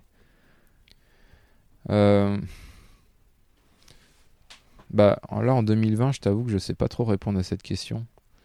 Tu penses que, que- tu arrivé à une période, toi, où c'était plus facile, peut-être Où tu- où il y avait peut-être moins de monde, où il y avait. Bah, le- clairement, la période la, la- la- de ce que les, les anciens disent, la meilleure période, c'était les années 90, parce qu'il y avait moins de photographes. Comme il n'y avait pas le numérique, c'était Ouais. Un peu plus compliqué d'être vraiment Ah, ça coûtait- photographe. Ça coûtait, cher au final. Il y Parce avait- tu devais ça- acheter le Ça matériel. coûtait euh, cher, mais les clients avaient des, des gros budgets. Donc, Ouais, euh, ouais. euh, ceux qui étaient les bons photographes des années 90, euh, ils ont gagné beaucoup d'argent. Ouais. Au- que ce, soit dans, la, écouté que ce un- soit dans la presse ou dans la mode. Ouais, écouté un mec qui était dans la pub, en fait, qui est devenu écrivain, pub mais il était dans la pub, il disait, mais il y avait tellement de pognon, c'était Ouais. c'était c'était hallucinant. Et le pognon se distribuait partout. Donc c'était les boîtes qui donnaient aux mecs de la com, qui donnaient aux photographes. Qui, en fait, t'avais du pognon dans les années 80-90, ils disaient c'était de la folie. Ouais. Et oui, donc les photographes ont forcément de bénéficier de ça. ouais. Et après, donc, euh, l'arrivée du numérique, ça a un peu, un peu changé les choses. Plus de Après, monde. le numérique, c'est arrivé en 2000, 2001. euh, C'était les premiers numériques. Et puis, euh, ça a changé euh, pas mal de choses. Et puis, moi, je suis arrivé un peu à, une, à un moment euh, un peu. une époque un peu charnière où tu commençais à avoir les téléphones portables avec euh, des appareils photo qui devenaient de plus en plus quali. Et puis après, ça c'est, tu vois, la photo s'est complètement démocratisée avec les iPhones, et, etc. Et tout le monde est devenu photographe, entre guillemets. Et maintenant, après, avec Instagram. Et du coup, euh, c'est difficile de te dire, euh, ouais, enfin, il y a beaucoup de photographes partout. Après, des photographes pros, bah, il y en a beaucoup moins. Hmm. Mais comme tout le monde se dit photographe, faut savoir faire le tri, quoi. Parce que Euh, c'est- ouais, il y a une différence entre être bon photographe, tu fais tes photos à toi sans aucun but précis, sans aucune mission, et puis le métier de photographe, on va dire bah toi euh, Richard, il faut que tu couvres euh, Canelo là dans sa Lamborghini avec la montre, il faut que tu nous fasses des photos. On voit tout ça, c'est un autre cahier des charges en fait. bah, ouais, dire, il une, il y a une obligation de résultat. C'est ça, tu as une obligation, une obligation de tu as un cahier des charges, tu as une obligation de résultat, faut que ça plaise au client et pas juste que ça plaise euh, en général, ouais. Donc oui, il y a une différence entre le métier et la- le, le fait de juste faire de la bonne photo, on va dire. quoi. Ouais, ouais, ouais. Il y a- Ouais. il y, a des photographes amateurs qui sont très très bons, mais qui, qui font leur truc de leur côté. Et puis, euh, du coup, euh, Ouais. C'est aussi pour ça, en général, qu'ils sont bons et hyper créatifs. C'est que ils n'ont pas de contraintes, donc ils font un peu ce Ouais, qu'ils vrai veulent. quand t'as pas de contraintes. Et puis quand oui. tu es photographe pro, bah, tu as plus, euh, plus de contraintes. Alors après, ça dépend. Tu as des photographes euh, un peu artistes euh, Mm. qui font leur truc de leur côté, mais bah, en ce moment, ils ont du mal à vivre parce que c'est très. En général, ils choisissent un milieu ou un style qui est hyper particulier. Et si, et du coup, euh, s'ils trouvent pas de gens pour acheter leurs photos, ou si Mm. l'expo photo qu'ils ont fait marche pas, ou si euh, le bouquin qu'ils ont sorti se vend pas, bah, euh, Ouais, ça- c'est pas simple. C'est au- aussi une des raisons pour lesquelles je me suis jamais limité à un milieu dans la photo. J'ai fait du mariage, j'ai fait, Ouais, t'as fait, ouais, t'as, t'as fait du. ouais, j'ai ok. j'ai- j'ai fait, bah, tu vois, je continue à faire de l'automobile, j'ai fait du portrait, enfin, j'ai fait vraiment plein de trucs, du Mhm. reportage, du studio. Euh, là, je travaille un peu plus pour des, pour des boîtes et puis pour des offices du tourisme, là, en l'occurrence. Euh, Donc, je enfin, tout m'intéresse. Euh, Enfin, c'est presque, marrant, tu, presque tu- tout. Ouais, tu restes pas dans une case, tu veux vraiment. J'évite de hein. rester dans une case. Et, euh, Et ça te sert pour ton boulot, tu... parce qu'au moins t'es, jamais. euh, bah, en fait, si tu veux, je suis, je suis très curieux. J'ai toujours été curieux. Et c'est aussi pour ça que j'ai- j'aime pas rester enfermé dans une case. Et c'est aussi pour ça que j'aimais beaucoup le design, parce que j'ai bossé sur plein de projets différents. Ouais, tu retrouves ça dans la photo. Et je retrouve ça dans la Ouais, photo. Parce que c'est ça, c'est en fait, c'est, c'est 15. C'est... tous les milieux. En fait, tous les milieux ont besoin de photos, en fait. Tous les... Et en fait, tu Ouais. peux tout faire. Tu peux te retrouver un jour avec des, avec des motos, un jour avec dans un mariage, un jour sur de la mode, un jour c'est. En fait, tu vois, tu fréquentes tout. Et tu regardes tous ces milieux-là d'un œil, euh, de ton œil à toi. Ouais, Et c'est, varié, en fait. C'est va- tout. C'est hyper varié. t'as pas un mois qui se ressemble, quoi. Et en même temps, le fait d'être varié comme ça, c'est aussi un défaut. Euh, par exemple, quand tu vois. euh, bah, du coup, t'es es une référence nulle part. Ouais. Quand les gens euh, cherchent un photographe de mode, quand les gens cherchent un photographe de bagnole, bah, ils vont pas aller me voir. Ils vont aller voir le mec qui fait que de la mode, que, Ouais. que de la voiture, ou tu vois, ou que du portrait. Et ça t'a Et- jamais dit ça de te dire tiens je vais à un moment ça y est j'ai trouvé un truc je suis bon là-dedans ça me plaît et je vais pousser le truc au maximum pour devenir un peu une référence de, dans ce milieu-là Non. ça t'a jamais non ça t'avait jamais non, pour, moi, le but, c'est de faire des, des bonnes photos, Hmm. euh, quoi qu'il arrive. ok et, et de sortir des belles photos quoi. Hmm. Et moi il y a des de photographes que j'admire euh, qui sont devenus des potes et que j'admirais avant que je sois photographe, qui ont toujours fait euh, qui sont qui ont toujours fait un travail assez diversifié et moi ça m'a ouais, c'est ce qui m'a guidé un peu quoi. Et et en même temps, ouais, tu vois euh, avec Instagram en l'occurrence là je parle d'Instagram si, si, si t'as pas un, un feed euh, avec euh, que des photos de montagne ou que Ouais. des photos de machin, bah tu vois, c'est difficile d'avoir des abonnés. ça et- tu vois c'est marrant que t'en parles parce que bon moi j'ai un compte Instagram je, je suis pas photographe machin mais en fait je mets bah là j'ai pas mis grand chose de je m'y mets tout doucement et j'ai remarqué tu vois justement en regardant un peu les comptes tout ça c'est vrai que c'est mono quelque chose Ouais. Tu vois, c'est mono quelque chose. C'est-à-dire que. en- Sur Instagram, c'est la clé du succès. euh, ouais, ben après, tu as toujours des, des gens qui arrivent Ouais. à, à faire autrement, mais ça reste toujours. Tu vois, par exemple, il y a un mec là que, qui est, qui, que je trouve euh, que je viens de découvrir. Maintenant que je fais un peu de vélo, j'ai j'ai cherché un peu des gars. Un gars qui s'appelle Yann Gobert, je sais pas si ça te parle. Non. Et c'est un gars, il fait du vélo, du trail, plein de trucs. Il a un blog, il a un Instagram, il met plein de trucs différents, tu vois. Et il arrive à avoir un peu de succès, les gens suivent, mais ça reste autour de l'endurance, tu vois, du, de l'outdoor. Mais c'est vrai que, ouais, c'est pour toi, c'est la clé du succès d'avoir un truc genre tu fais de la montagne, tu fais des photos de montagne, tu fais des photos de, de sport, tu mets photos de sport. Faut que ce soit vraiment mono. C'est la euh. clé du succès sur Instagram. Alors attention, c'est Ouais, pas parce que tu as du succès sur Instagram que tu es un photographe professionnel Ah bien non, payé et ouais, avec du boulot. Ouais, Euh, ceux qui ont du succès sur Instagram, d'ailleurs, c'est pas forcément des photographes pros. Euh, ça peut être bah, du coup ce qu'on appelle des influenceurs. Et, euh, et, euh, et encore une fois, c'est un peu, tu vois, comme dans les traitements en photo. euh, Je suis jamais allé là, je suis jamais allé là-dedans euh, parce que euh, Instagram, moi, je le prends vraiment comme une galerie en plus de mon site internet. Hmm. Et si on m'enlève Instagram, Ouais, honnêtement, ça va pas grand chose, toi. ça va, ça va pas. m- Je suis, je suis pas sûr d'avoir eu beaucoup de boulot grâce à Instagram Ouais, ça va pas changer grand chose. Par contre, si tu enlèves Instagram à des mecs qui ont fait leur nom. Grâce à Instagram, ouais. bah eux, euh, du jour au lendemain, ils ont plus rien. Hmm.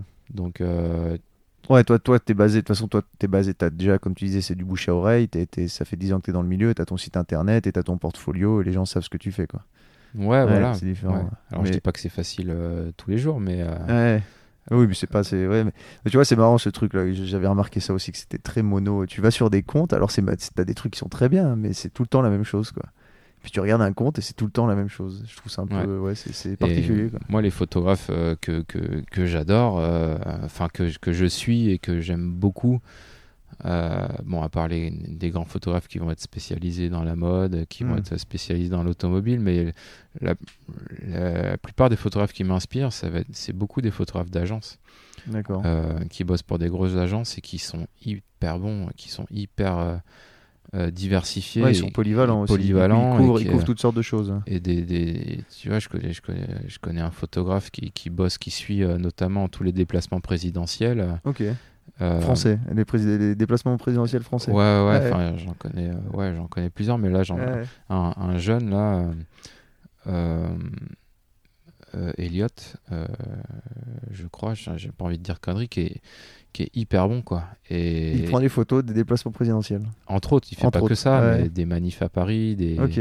des et c'est pareil un, un autre photographe euh, qui, est- qui a des origines anglaises mais qui est français euh, euh, Yann qui, est- qui est hyper bon dans ce qu'il fait et il te sort des en fait quand tu es au même endroit que lui sur un événement et que tu vois ses photos Et les- de pas avoir et les fait la même tiennes. chose. non non mais c'est ça qui est c'est ça que tu reconnais c'est à ça que tu reconnais aussi un bon photographe c'est que le mec il va toujours être capable de te sortir un angle auquel tu n'avais pas pensé Euh, un angle différent euh, ou à choper une lumière alors toi de ton côté tu auras fait aussi un truc que lui il aura peut-être euh, Ouais, vas-y dire la même pas vu la même- tu ouais. vois mais voilà c'est Ça, c'est ça, tu, vois, c'est moi, c'est marrant que tu parles de ça. Là, tu parles des manifs, des choses comme ça, qui sont peut-être des fois des choses un peu violentes ou où faut être justement, au cœur de l'action pour le coup.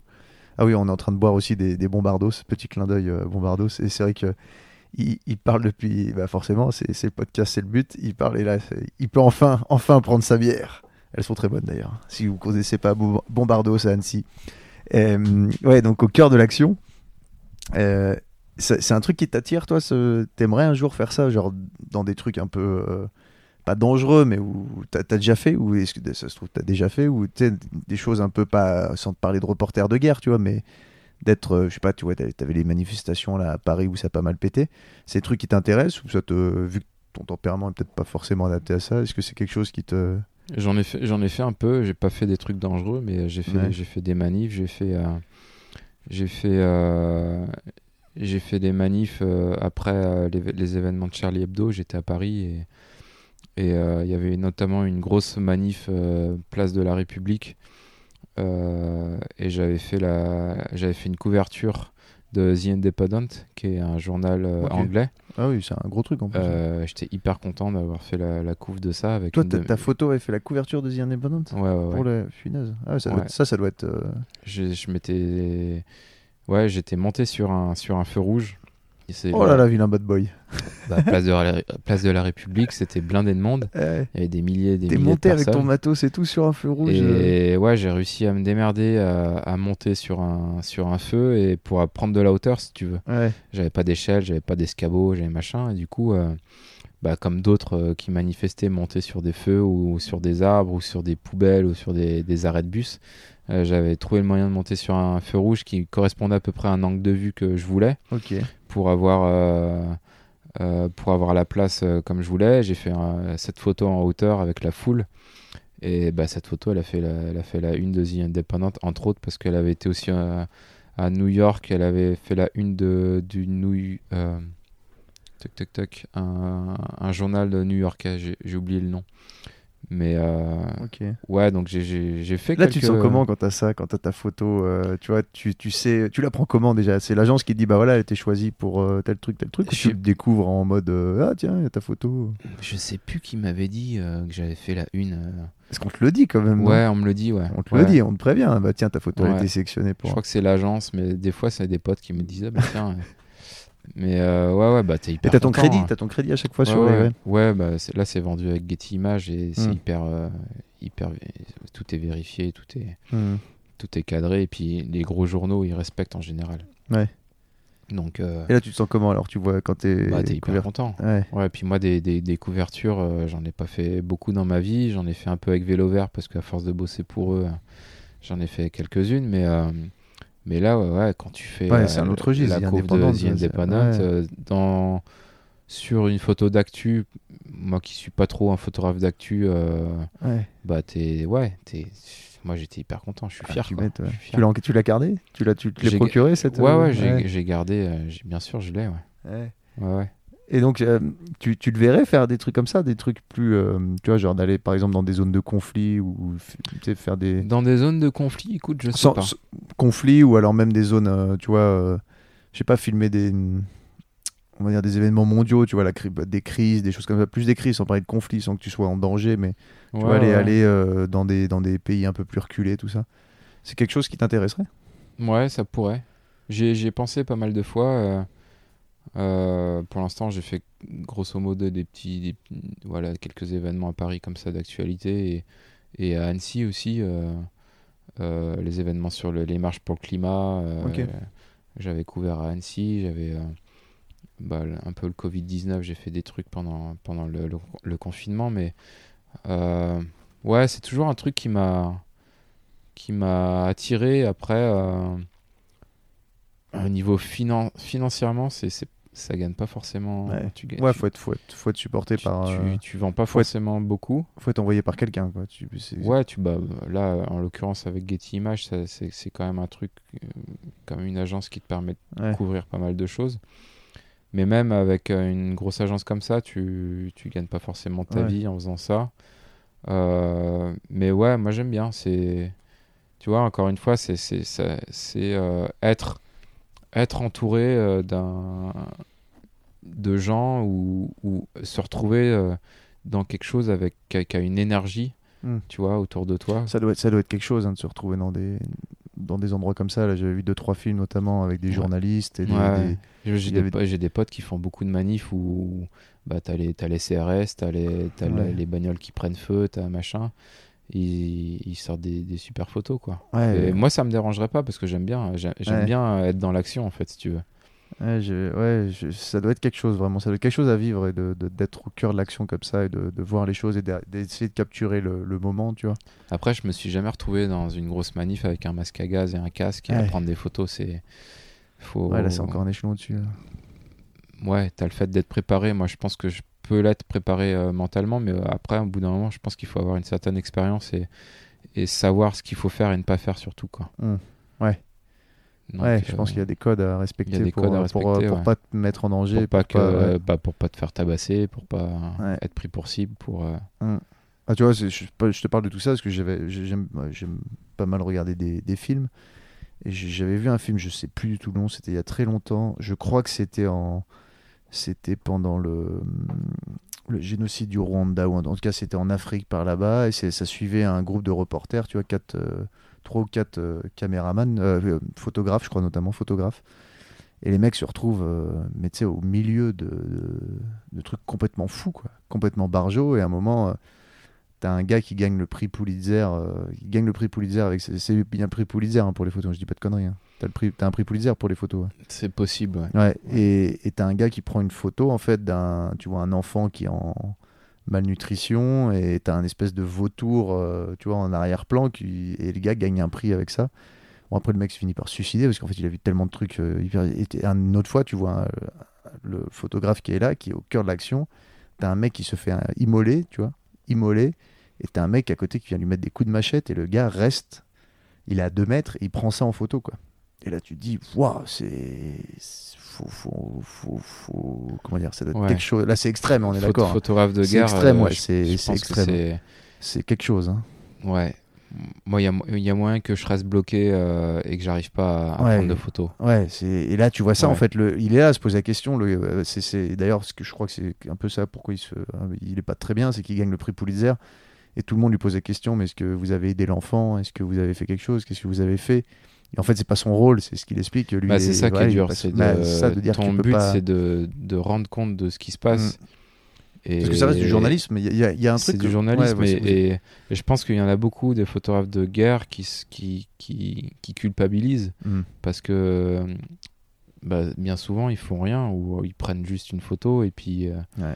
ou ils peuvent rien faire. Enfin, Mm. T'es un peu démuni face à des trucs comme ça quoi. Ouais, puis si tu fais quelque chose, ça peut te retomber dessus. Il y a plein de choses qui peuvent. Ouais, c'est ton- hyper complexe quoi. J'ai vu un autre film pareil où ça se passait à Sarajevo pendant le siège de Sarajevo là où lui le journaliste en fait essaye de d'aider tu vois le- la population en faisant son boulot justement il dit bah c'est hyper important de relater tout ce qui se passe et de, de- lui il est il est il est euh, à la radio seulement radio il fait un peu de télé et il relate tout ça il dit mon rôle il est là et tu te rends compte que c'est hyper important aussi de relayer ça quoi qu'une photo une image un- une vidéo un, un reportage peut faire beaucoup quoi Bah, ça peut faire beau- beaucoup et ce qui, et, et ce qui fait aussi beaucoup c'est comment tu prends la photo, c'est Ouais. l'angle, c'est ce que toi tu choisis de montrer. Mm.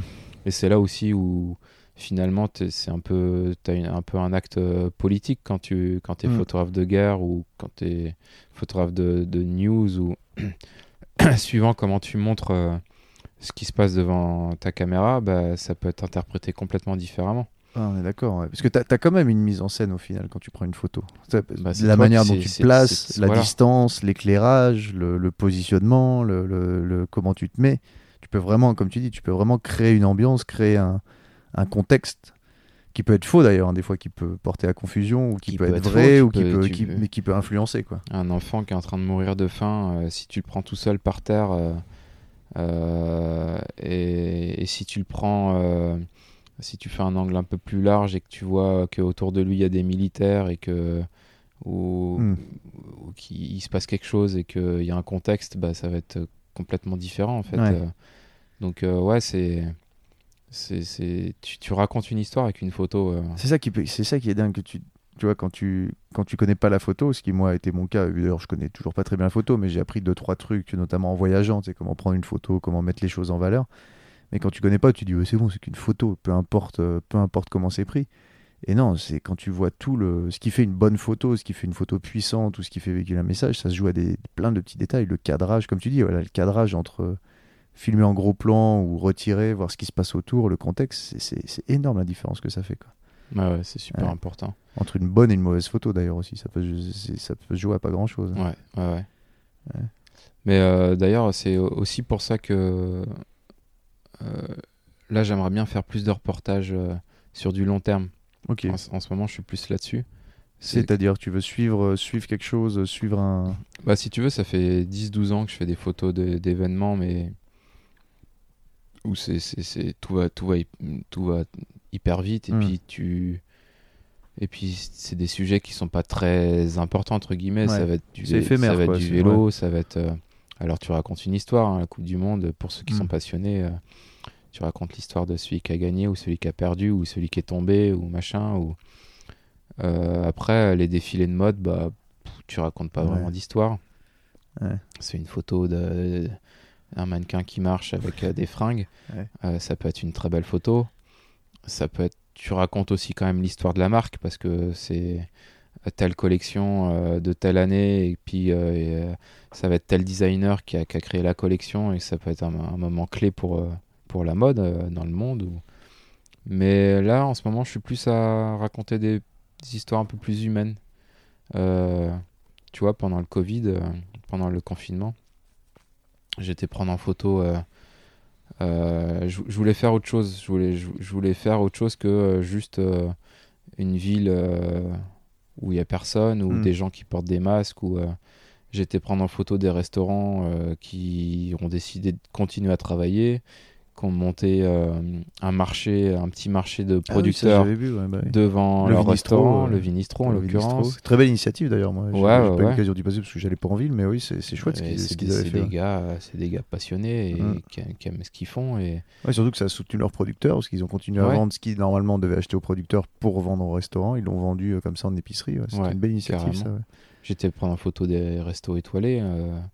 Ouais, Euh, ça j'ai vu ça. Ouais, tu te fais plaisir hein, quand même. Hein. Ouais, bah, je me fais plaisir, mais tu vois, ouais, Non, mais c'était en fait, la, la, T'es la- allé voir qui? T'es allé voir. la- euh, la nourriture, c'est aussi quelque chose qui pour moi est. Enfin, j'aime bien bien manger hmm. et, euh, ça fait pas mal de temps que je je m'intéresse à l'agriculture et Ah, T'es Et- allé voir Laurent Petit, ouais. T'avais fait des je photos suis allé voir euh, ça, Laurent. Petit Ouais. et il faisait, euh, il a fait trois fois le marché avec des, ses producteurs à lui dans le jardin du Clos d'Essence. Exact. Euh, et puis il faisait des plats emportés euh, aussi. euh, il l'a fait trois fois. Donc le Clos d'Essence, c'est un restaurant euh, trois étoiles pour ceux qui connaissent pas. Ouais.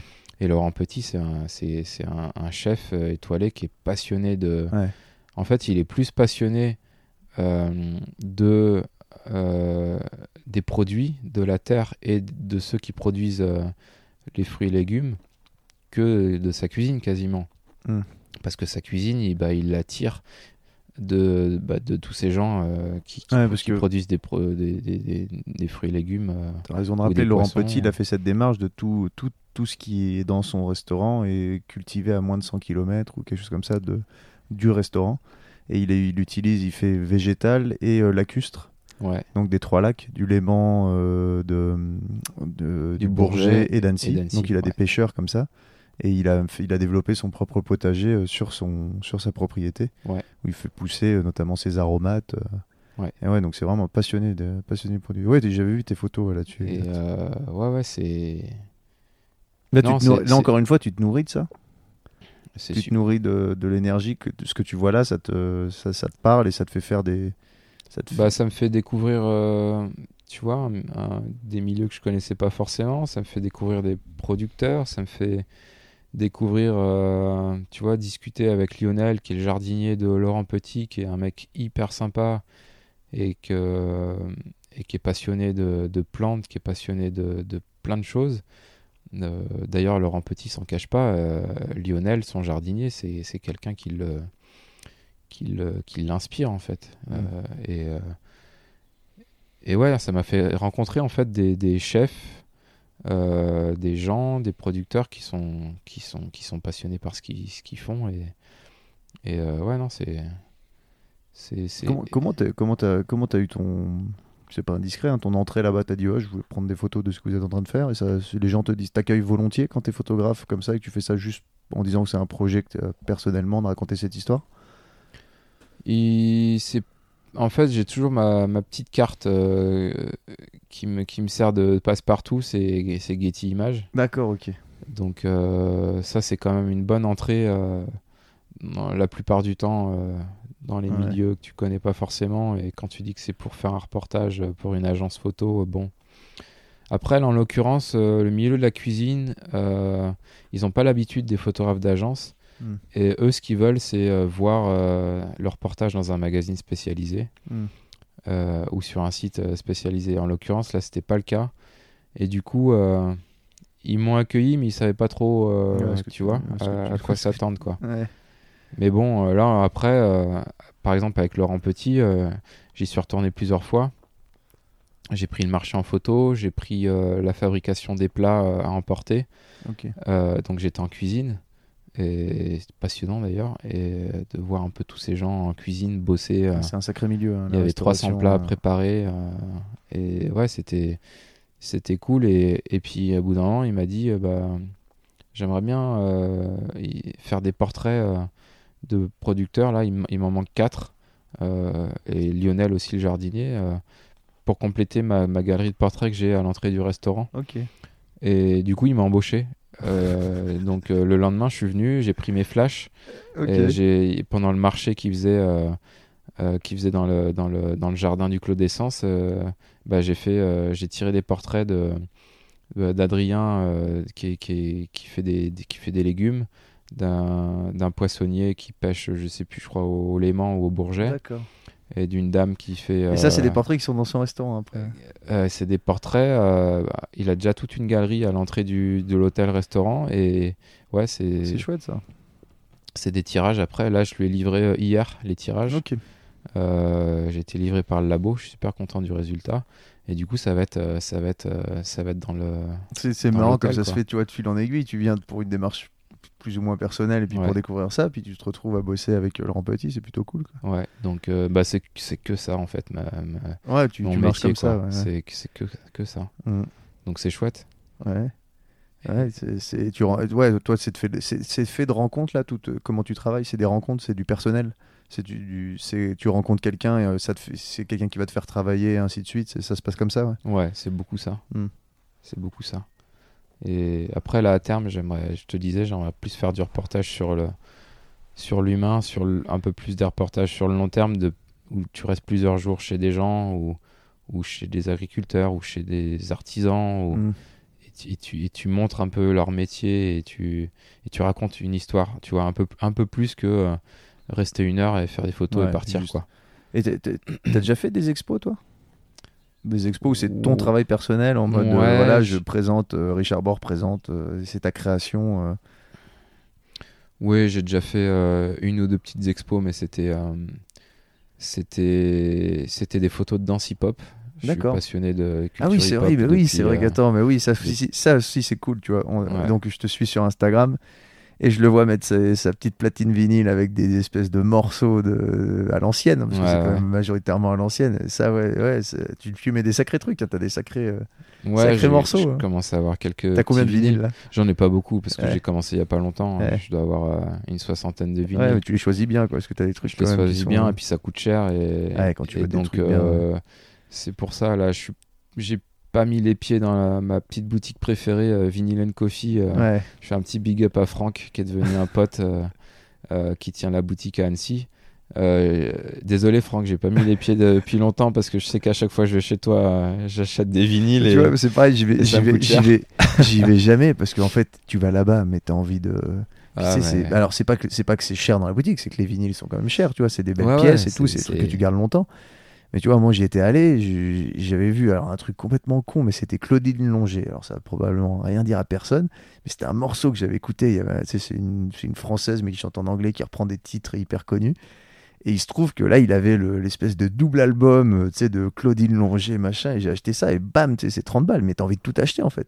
T'as envie de tout acheter, tu vois des trucs, tu fais, Ah, ça c'est incroyable, et hop, t'as envie d'acheter, et tu te retrouves, tu sors, t'en as pour, euh, ouais, tu peux claquer 200 balles par mois en vinyle, hein, c'est, c'est, si Ouais, tu, ouais, Ouais, c'est, Ouais, redoutable. hein, Moi j'adore, et j'y passe plusieurs heures à chaque fois que je vais là-bas. Ah ouais, ouais, tu découvres des sons et tout. Je découvre des sons et j'écoute. euh, faut, que, j'y- j'y passe. Non, non, c'est cool. Ah bah moi, tu vois, dans mon petit truc, là, j'ai même pas mis de platine vinyle. J'en ai, j'en ai des vinyles, mais là-dedans, euh, tu vois, c'est tellement petit. euh. Si, je pourrais faire, je pourrais que je bricole un petit truc, mais. Et ouais, donc tu disais, ouais, t'as fait une expo sur euh, la danse hip-hop. Ouais, on, a, on, a, on a fait une ou deux expos en fait. pff, bah, j'en ai pas parlé, mais je crois qu'en parallèle de faire des photos de vélo et de, de voitures, euh, en 2008-2009, euh, j'ai commencé à suivre un, un crew de danseurs euh, hip-hop parce que j'ai une copine qui faisait de la, euh, de la danse et puis elle m'a dit bah vas-y passe et tout. Du coup, je suis passé voir un cours. Et puis et puis j'ai dit que je faisais des photos. Et puis le, le, le gars, le, le boss qui, don- qui donnait les cours, enfin le boss entre guillemets, euh, big up à euh, qui donne des cours et, depuis longtemps et qui est dans le milieu depuis longtemps et crée, il a fait des événements, donc euh, des soirées, bah, soirées avec concours de danse hip-hop, etc. Donc j'ai commencé à faire des photos de, de danse sur ces, sur ces soirées sur scène. Donc là, c'est encore de l'événement. Et il faut choper le bon moment. faut choper. euh, c'est hyper dur d'ailleurs, la Ouais, danse hip-hop sur scène. Bah ouais, parce que ça, putain, ça va vite Parce là que aussi. ouais. euh, t'as pas forcément des bons éclairages, parce qu'il Ouais. faut, faut choper le bon moment, ça va hyper vite. Ouais, ça va très très vite. Faut- Quand le mec il fait la coupole, euh, t'as intérêt Quand il sur fait le- la coupole, quand il fait. Ouais, il faut, connaître un peu les aussi pas, le- ouais, faut- faut la savoir. danse, tu vois. Donc, euh, même si moi j'ai jamais dansé, on va dire de manière, euh, j'ai jamais pris de cours, mais j'ai toujours dansé pour moi. Ouais. Euh, je suis mauvais, mais voilà. En tout cas, j'ai beaucoup observé et c'est un truc que j'adore. Ben voilà, j'ai fait beaucoup de, quel- enfin ouais, à une époque, j'ai fait beaucoup de photos. Et ça a débouché sur une expo alors? Bah après, c'était, tu vois, c'est resté un peu en interne sur les événements de Ah, cool. qu'il hein. organisait, sur les battles, sur tout ça. Euh, Il y a un moment, euh, il avait, il y avait une grosse soirée et puis il m'a dit, bah ça te dit pas, on fait une expo avec tes photos. Ah, c'est dit, chouette, bah, ça. ouais, carrément. Et on avait tiré euh, une dizaine de photos en grand format et et c'était, d'ailleurs, j'en ai encore euh, chez moi là. Ah, cool. Et du coup, ouais, c'était sympa quoi. Ouais. Et t'aimerais, t'aimerais refaire ça, là, dans- par exemple, dans tes projets, euh, tu vois, dans, dans ton projet justement de suivre des, quelque chose de plus humain, ça pourrait faire un sacré, euh, un sacré beau contenu, une sacrée belle expo, tu vois. Ouais, je- j'ai. Je sais pas, je crois qu'il faudrait un deuxième podcast pour. euh, J'ai tellement de projets en tête Ah, ouais, que, tu fais partie de ces gens qui ont plein d'idées Ouais. ouais, c'est compliqué que ça. je laisse fois. traîner malheureusement et que je fais pas. Et d'ailleurs, souvent, je me fais piquer les idées au bout de 3-4 ans à force de pas faire les trucs. Ben, il y a un autre photographe qui, qui, a, qui a la même idée que moi, mais plus tard et qui fait, qui fait le truc lui à fond. C'est souvent, tu vois, Donc, dans euh, l'entrepreneuriat, t'as ce truc, c'est l'idée, c'est une chose, la mettre en place, c'est ce qui fait toute la réussite. Tu vois, d'avoir l'idée et de dire, ouais, bah tiens, euh, c'est le, le plus dur, c'est de la mettre en action et d'arriver au résultat, au résultat final. Exactement. Ouais, ça va être c'est un peu malheureusement le but le, de... problème de, de pas mal de gens, j'ai l'impression, moi compris d'ailleurs. C'est- un peu le but de mes prochaines euh, années. J'espère euh, pouvoir euh, réaliser enfin euh, quelques projets que j'ai en tête Ouais. et qui, qui traînent depuis longtemps. Ouais. Tu le vois, tu vois comment la suite pour toi en tant que photographe? Je parle vraiment pour ton métier. Tu vois, tu as des, t'as des envies, tu sais, ou tu te dis, tu non, pff, je me laisse porter, ça va se faire euh, comme ça s'est fait un peu la rencontre, puis de. Écoute, j'essaye de moins me laisser porter qu'avant parce que, comme je te dis, ouais, euh, j'ai vraiment des projets euh, que j'ai envie de faire. Il y en a qui sont tombés à l'eau malheureusement que j'ai pas pu faire et, et d'autres qui sont toujours en cours euh, et d'autres qui sont pas commencés. Et ouais, il y a des trucs que j'ai envie de concrétiser parce que bah parce que j'ai 10-12 ans d'expérience et que Mm. au bout d'un moment j'ai envie de faire des trucs un peu plus personnels. Ouais. Donc euh, Tu te sens légitime maintenant pour faire ce genre de choses, de, vraiment apporter toi ta touche. Ouais, je Ouais. commence à me sentir un peu plus légitime et à me dire que bah, j'ai peut-être euh, moi aussi euh, une histoire à raconter et, et, et puis je- j'estime que je commence à être au point techniquement, euh, photographiquement, on va dire. Donc il n'y a plus qu'à bah, laisser parler le cœur et, Ouais. et le reste. Et Maintenant, tu penses, ouais, tu trouves que tu as la technique, que tu es capable de faire, et de, de- c'est du bon travail ce que tu fais. Tu te dis que maintenant tu peux apporter ton, ouais, mettre, comme tu dis, ton cœur, ta touche personnelle, et que ce sera bien, quoi. Ce sera du beau travail. Ouais, euh, bien, euh, ça dépend. Ouais, mais oui, euh, c'est. c'est... Ouais, après, euh, moi je suis persuadé qu'en allant au bout de mes projets, ça peut fonctionner. Mhm. Faut juste aller au bout, c'est toujours ça, quoi. Donc, ouais, j'ai plein plein de projets en tête et il faut, que, faut mettre un pas devant l'autre et y aller. Mais ouais, faut se lancer. ouais, faut tu- se le- lancer. en fait, si tu veux, le, le temps est passé super vite et, et quand je te disais que j'avais jamais démarché, c'est aussi entre autres parce que j'ai quasiment jamais eu le temps. Euh, T'as toujours du boulot. Ça, au ça- final, ça se fait, j'ai- ça se fait naturellement. Au ouais. final, ça fait quasi 10 ans que, peut-être un peu moins, que j'ai- eu beaucoup de travail et tout s'est enchaîné hyper rapidement, événement après événement, euh, shooting après shooting. Et, et je vais pas me plaindre parce que Ouais. j'ai- fait des trucs euh, de ouf et c'était c'était vraiment cool. Donc, euh, bah maintenant, euh, je me dis qu'avec euh, plus de 10 ans d'expérience, ben, c'est peut-être à mon tour de ralentir un peu et de- d'essayer Ouais. de faire des trucs, tu vois, raconter mes propres histoires, quoi. Ouais, Plutôt que de chouette, raconter les histoires des autres. Ouais, ce serait chouette. donc, Je pense que les gens attendent ça aussi. Tu vois, de... ils, sont, ils sont demandeurs de ce genre de choses. Après, je suis pas, voilà, je suis, je suis mauvais en com, je suis mauvais en, en- pour euh, mettre un projet en place, c'est pas mon truc. Tu- Donc, euh, bah, euh, si quelqu'un m'entend et qui, Bah veut ouais, m'accompagner sur ce genre de truc, de projet, que ça soit dans l'artisanat, dans la danse, enfin, j'ai, ouais, j'ai plein de trucs en. Ouais, en fait, en fait Dans faudrait- parce que ouais, tu, tu vois, c'est un peu le, c'est un peu, tu, tu vois, t'es très bon dans ton domaine. Moi, je- c'est moi qui le dis. Hein. Je T'as pas besoin de le Ouais. dire à ta place. c'est- Je sais c'est- pas, c'est- mais voilà, non, mais voilà, non, mais t'es- comme tu dis, ça fait 12 ans, 12 ans que tu fais ça, 10 ans que tu fais ça. t'es- t'as t'as une certaine maturité. Après, c'est vrai que c'est pas forcément évident, comme, comme quand tu dis, si t'es pas bon en com ou ce genre de choses, de monter tout ça. C'est c'est peut-être là où il faut savoir se faire entourer et trouver la bonne personne qui peut porter euh, ton travail. euh. C'est pas le but. Il y a pas de, justement quand t'es photographe, t'as bien des, des, responsables d'expo, des directs, je sais pas comment t'appelles ça. T'as t'as des, galia- des galéristes, qui sont supposés euh, aider le aider les artistes et donc les photographes à se lancer ou en tout cas à monter une expo, non? Y a- il y a- tu te fais accompagner dans ce genre de choses. T'es pas obligé de tout faire tout ouais, seul. bah après, tu as les photographes euh, qui sont très communicatifs et qui sont entrepreneurs vraiment Mm. dans l'âme et qui arrivent à tout faire eux-mêmes. tu as ceux qui, s'entourent euh, bah, des bonnes personnes. Tu as, ceux qui ont un agent euh, qui bosse vraiment euh, dans ce sens-là. Euh, moi, je bosse avec une agence, mais j'ai pas vraiment Mm. un agent. Enfin, c'est un peu différent. Euh, donc, euh, Mais pour un projet comme ça, tu pourrais te faire aider et te faire accompagner par quelqu'un qui pourrait lancer ça, comme tu dis, pour faire de la ouais, com, ouais, trouver des faire marchés. des, les- ouais. faire des démarches, trouver des budgets, Voilà. trouver. ouais, Bah, si quelqu'un ouais, si quelqu'un est là-dedans, si quelqu'un veut accompagner un, un jeune photographe plein de talent. Ouais, ouais, j'ai. bah, si tu veux, j'ai des projets, notamment dans la danse. Et faut pas que j'en dise trop parce que je vais encore me faire chourer le truc. Mais le problème, c'est que si je m'en occupe pas maintenant, euh, ça va plus être bon. euh, euh, mais j'ai pas trop envie d'en parler. Je dis, Ah, allez, ouais. on va dire danse hip-hop. Et si tu veux, euh, il y a les JO en 2024 et il va y avoir la danse hip-hop euh, pour Ah la première fois. Et Je voilà. savais même pas qu'il y avait la danse hip-hop. Ah, en 2024, oui, pas ceux, bah, pas ceux qui devaient être en 2020, mais ok, 2024. Ouais. Et Ah, je savais pas ça, que- c'est. Ah, oui, pour... ah oui, en plus c'est à Paris, je suis con, c'est à Paris. C'est à Paris. Ah voilà, j'ai un, un gros gros projet là-dessus. En tout cas pour moi, qui est qui, qui, qui, qui, qui- qui pourrait être énorme. Sauf que bah, j'ai pas j'ai pas le j'ai pas le enfin je sais pas comment dire tu vois Ouais. mais, euh, j'ai pas les couilles pour monter un ouais désolé pour monter un, Ah un projet euh, Ouais, de cette envergure, euh, tout de seul. cette quoi. envergure euh, Ça demande, ça demande du boulot. Ouais. ouais parce que j'aimerais j'aimerais contacter l'organisation de des JO, j'aimerais contacter la ville de Paris, j'aimerais contacter la région, enfin j'aimerais faire un truc vraiment Ah et qui pour moi, de ce que j'ai en tête, pour moi ça a tout son sens et ça, ça pourrait être vraiment un truc intéressant sur l'histoire de la danse, et etc. Ah cool.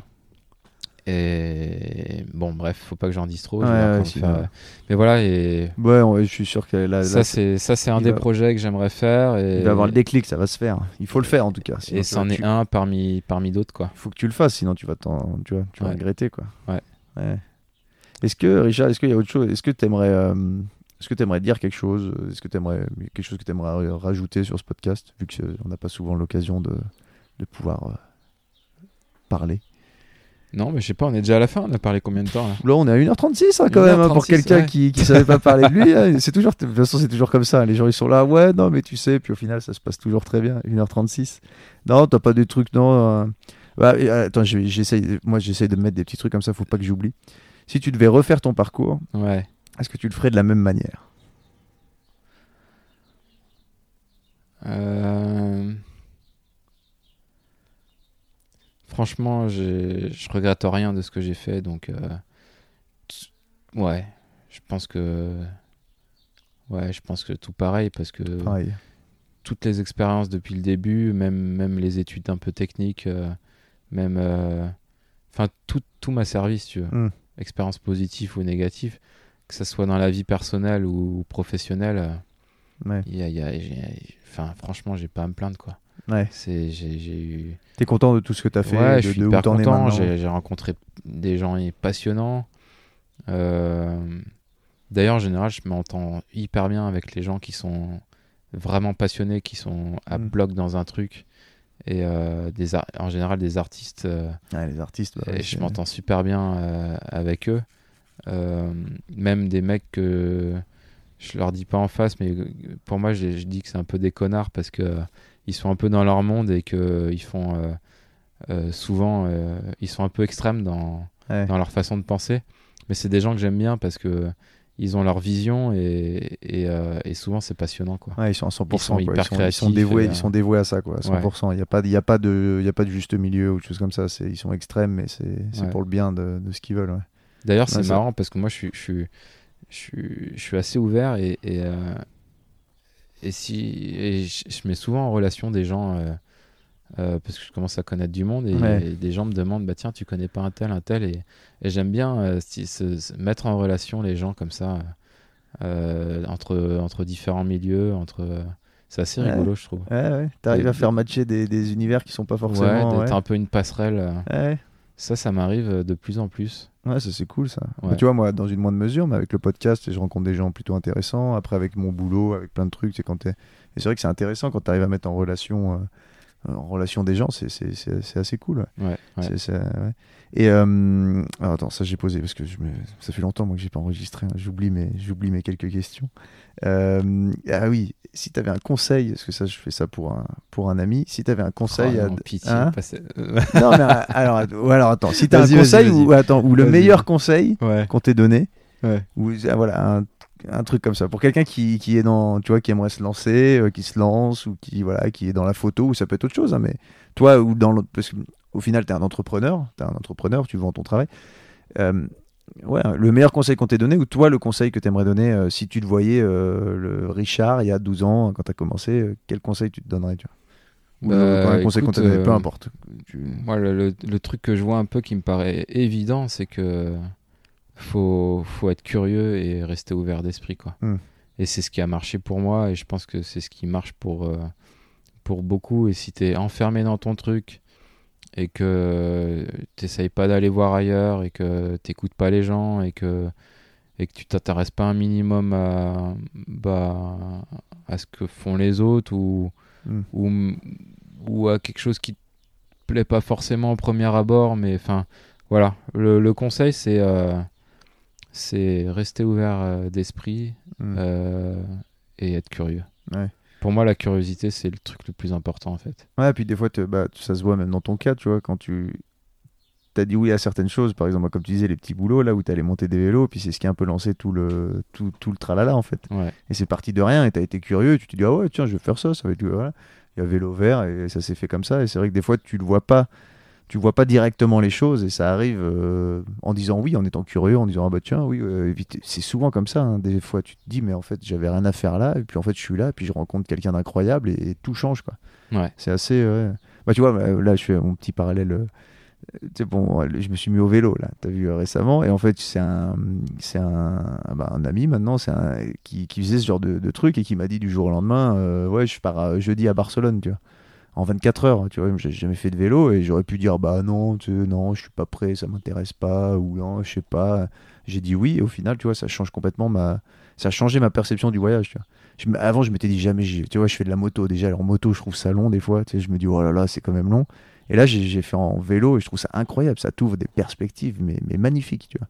Et si j'avais pas dit oui en étant un peu curieux de, de faire ça avec ce gars-là, euh, comme ça, à l'arrache, eh ben, j'aurais jamais découvert tout ce monde-là, quoi. Donc, comme quoi, en étant curieux, ouais, je suis complètement d'accord avec toi. Faut, faut savoir s'ouvrir à l'autre et, et dire oui à des choses qui paraissent complètement farfelues au départ. Ouais. ouais, ouais. Pour et- moi, c'est ouais. Et ah, tiens, ça c'est un autre truc que je vais rajouter, t'es le premier. Est-ce que t'as un- une œuvre culturelle, quelque chose, n'importe quoi, euh, n'importe, ça peut être un documentaire, un film, un livre, euh, quelque chose à recommander, un coup de cœur en ce moment ou peut-être un groupe de musique, n'importe quoi, ce que tu veux. Un- Ouais, c'est difficile comme question. euh, je suis- je suis pas très, je suis pas très bon en histoire, je suis pas très bon en culture. Je me nourris de plein de trucs, mais euh, ça passe euh, par une oreille, ça ressort euh, par une autre. Et, Ça peut être. et, mais moi, j'ai mon petit livre de chevet en ce moment, c'est Pierre Rabhi. Ok. Et C'est lequel? T'as un, t'as un livre en particulier ou? Euh, vers la sobriété heureuse exactement. Ouais, je Vers- je toujours pas lu. je Vers la commencé. sobriété Je heureuse. suis spécialiste de commencer des bouquins et de pas les finir. Tu m'as, Ouais. tu m'as aidé là-dessus. Euh, bien joué, ouais. Vers la pas, en plus, c'est pas un gros bouquin. hein. C'est pas un gros bouquin, ça se lit bien, puis tu peux le, l'entamer, l'arrêter, le Mm. relire, etc. Et puis Pour tu, ce- ouais. si tu veux, euh, dans l'époque qu'on vit là en ce moment, surtout en ce moment, avec le Covid, avec, avec la pollution, avec plein, avec plein de trucs, il, te- il te, il te remet un peu les pieds sur terre, il te fait re- relativiser. euh. Moi, ça fait hyper longtemps que je m'intéresse à, à la nature, à l'écologie, à plein de trucs.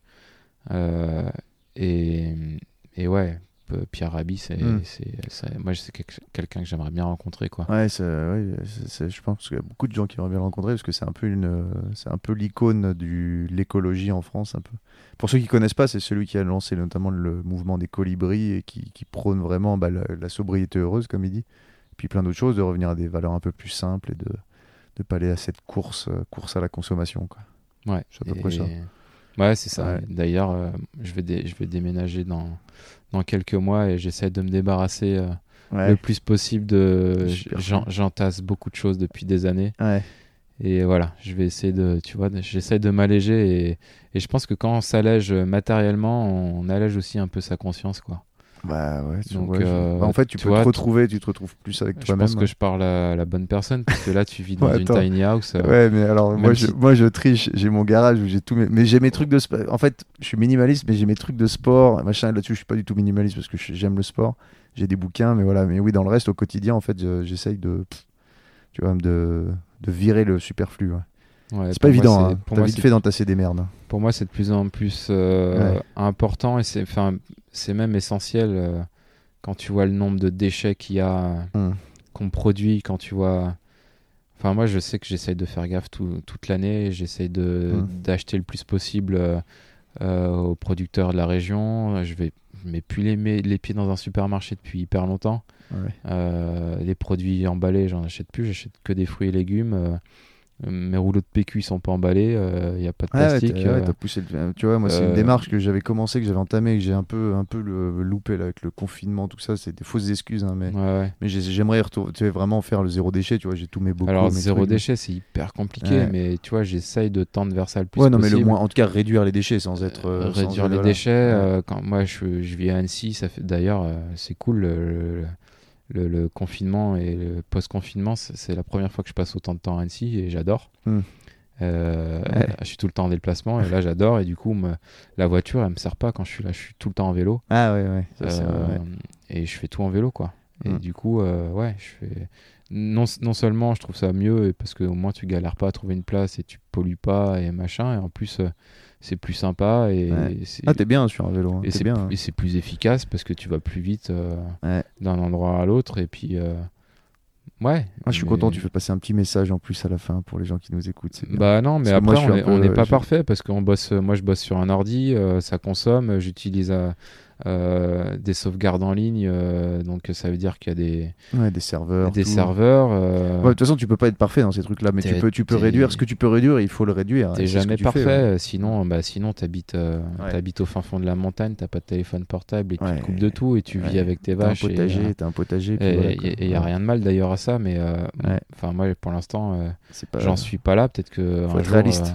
un je plaquerai tout et, et j'irai voilà j'irai vivre à la, au milieu de Ah, nulle tu part avec mes animaux mais Ouais. pour l'instant j'aime encore ce que je fais et, et- et quand tu fais un métier comme euh, celui que je fais bah bah tu peux pas non plus te, te couper de tout Ah non, euh, ça c'est sûr, ouais, c'est sûr. par contre tu peux tu peux euh, faire Réduire. gaffe Ouais, tu tu peux peux faire réduire gaffe au tu quotidien, peux ouais. être conscient de Mm. ce qu'il faut faire et pas faire euh, moins manger de viande euh, moins manger de poisson euh, Mm. et euh, manger plus de fruits manger plus de légumes Des euh, petites choses.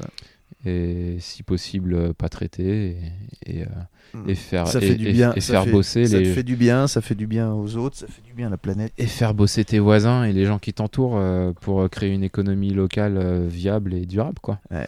voilà c'est un peu des paroles de Ah non, mais c'est bien, c'est bien, Mais- c'est complètement, mais en fait, euh, ce qu'il faut. je trouve que en- en- quand, quand tu mets ça, si tout le monde fait ça en fait, à l'échelle euh, régionale, puis nationale, puis mondiale, et ben, et ben on s'en sort- sortira carrément mieux quoi.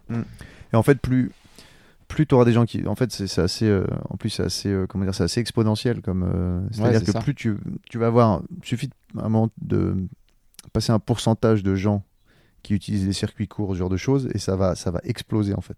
C'est comme l'utilisation du vélo, tu vois.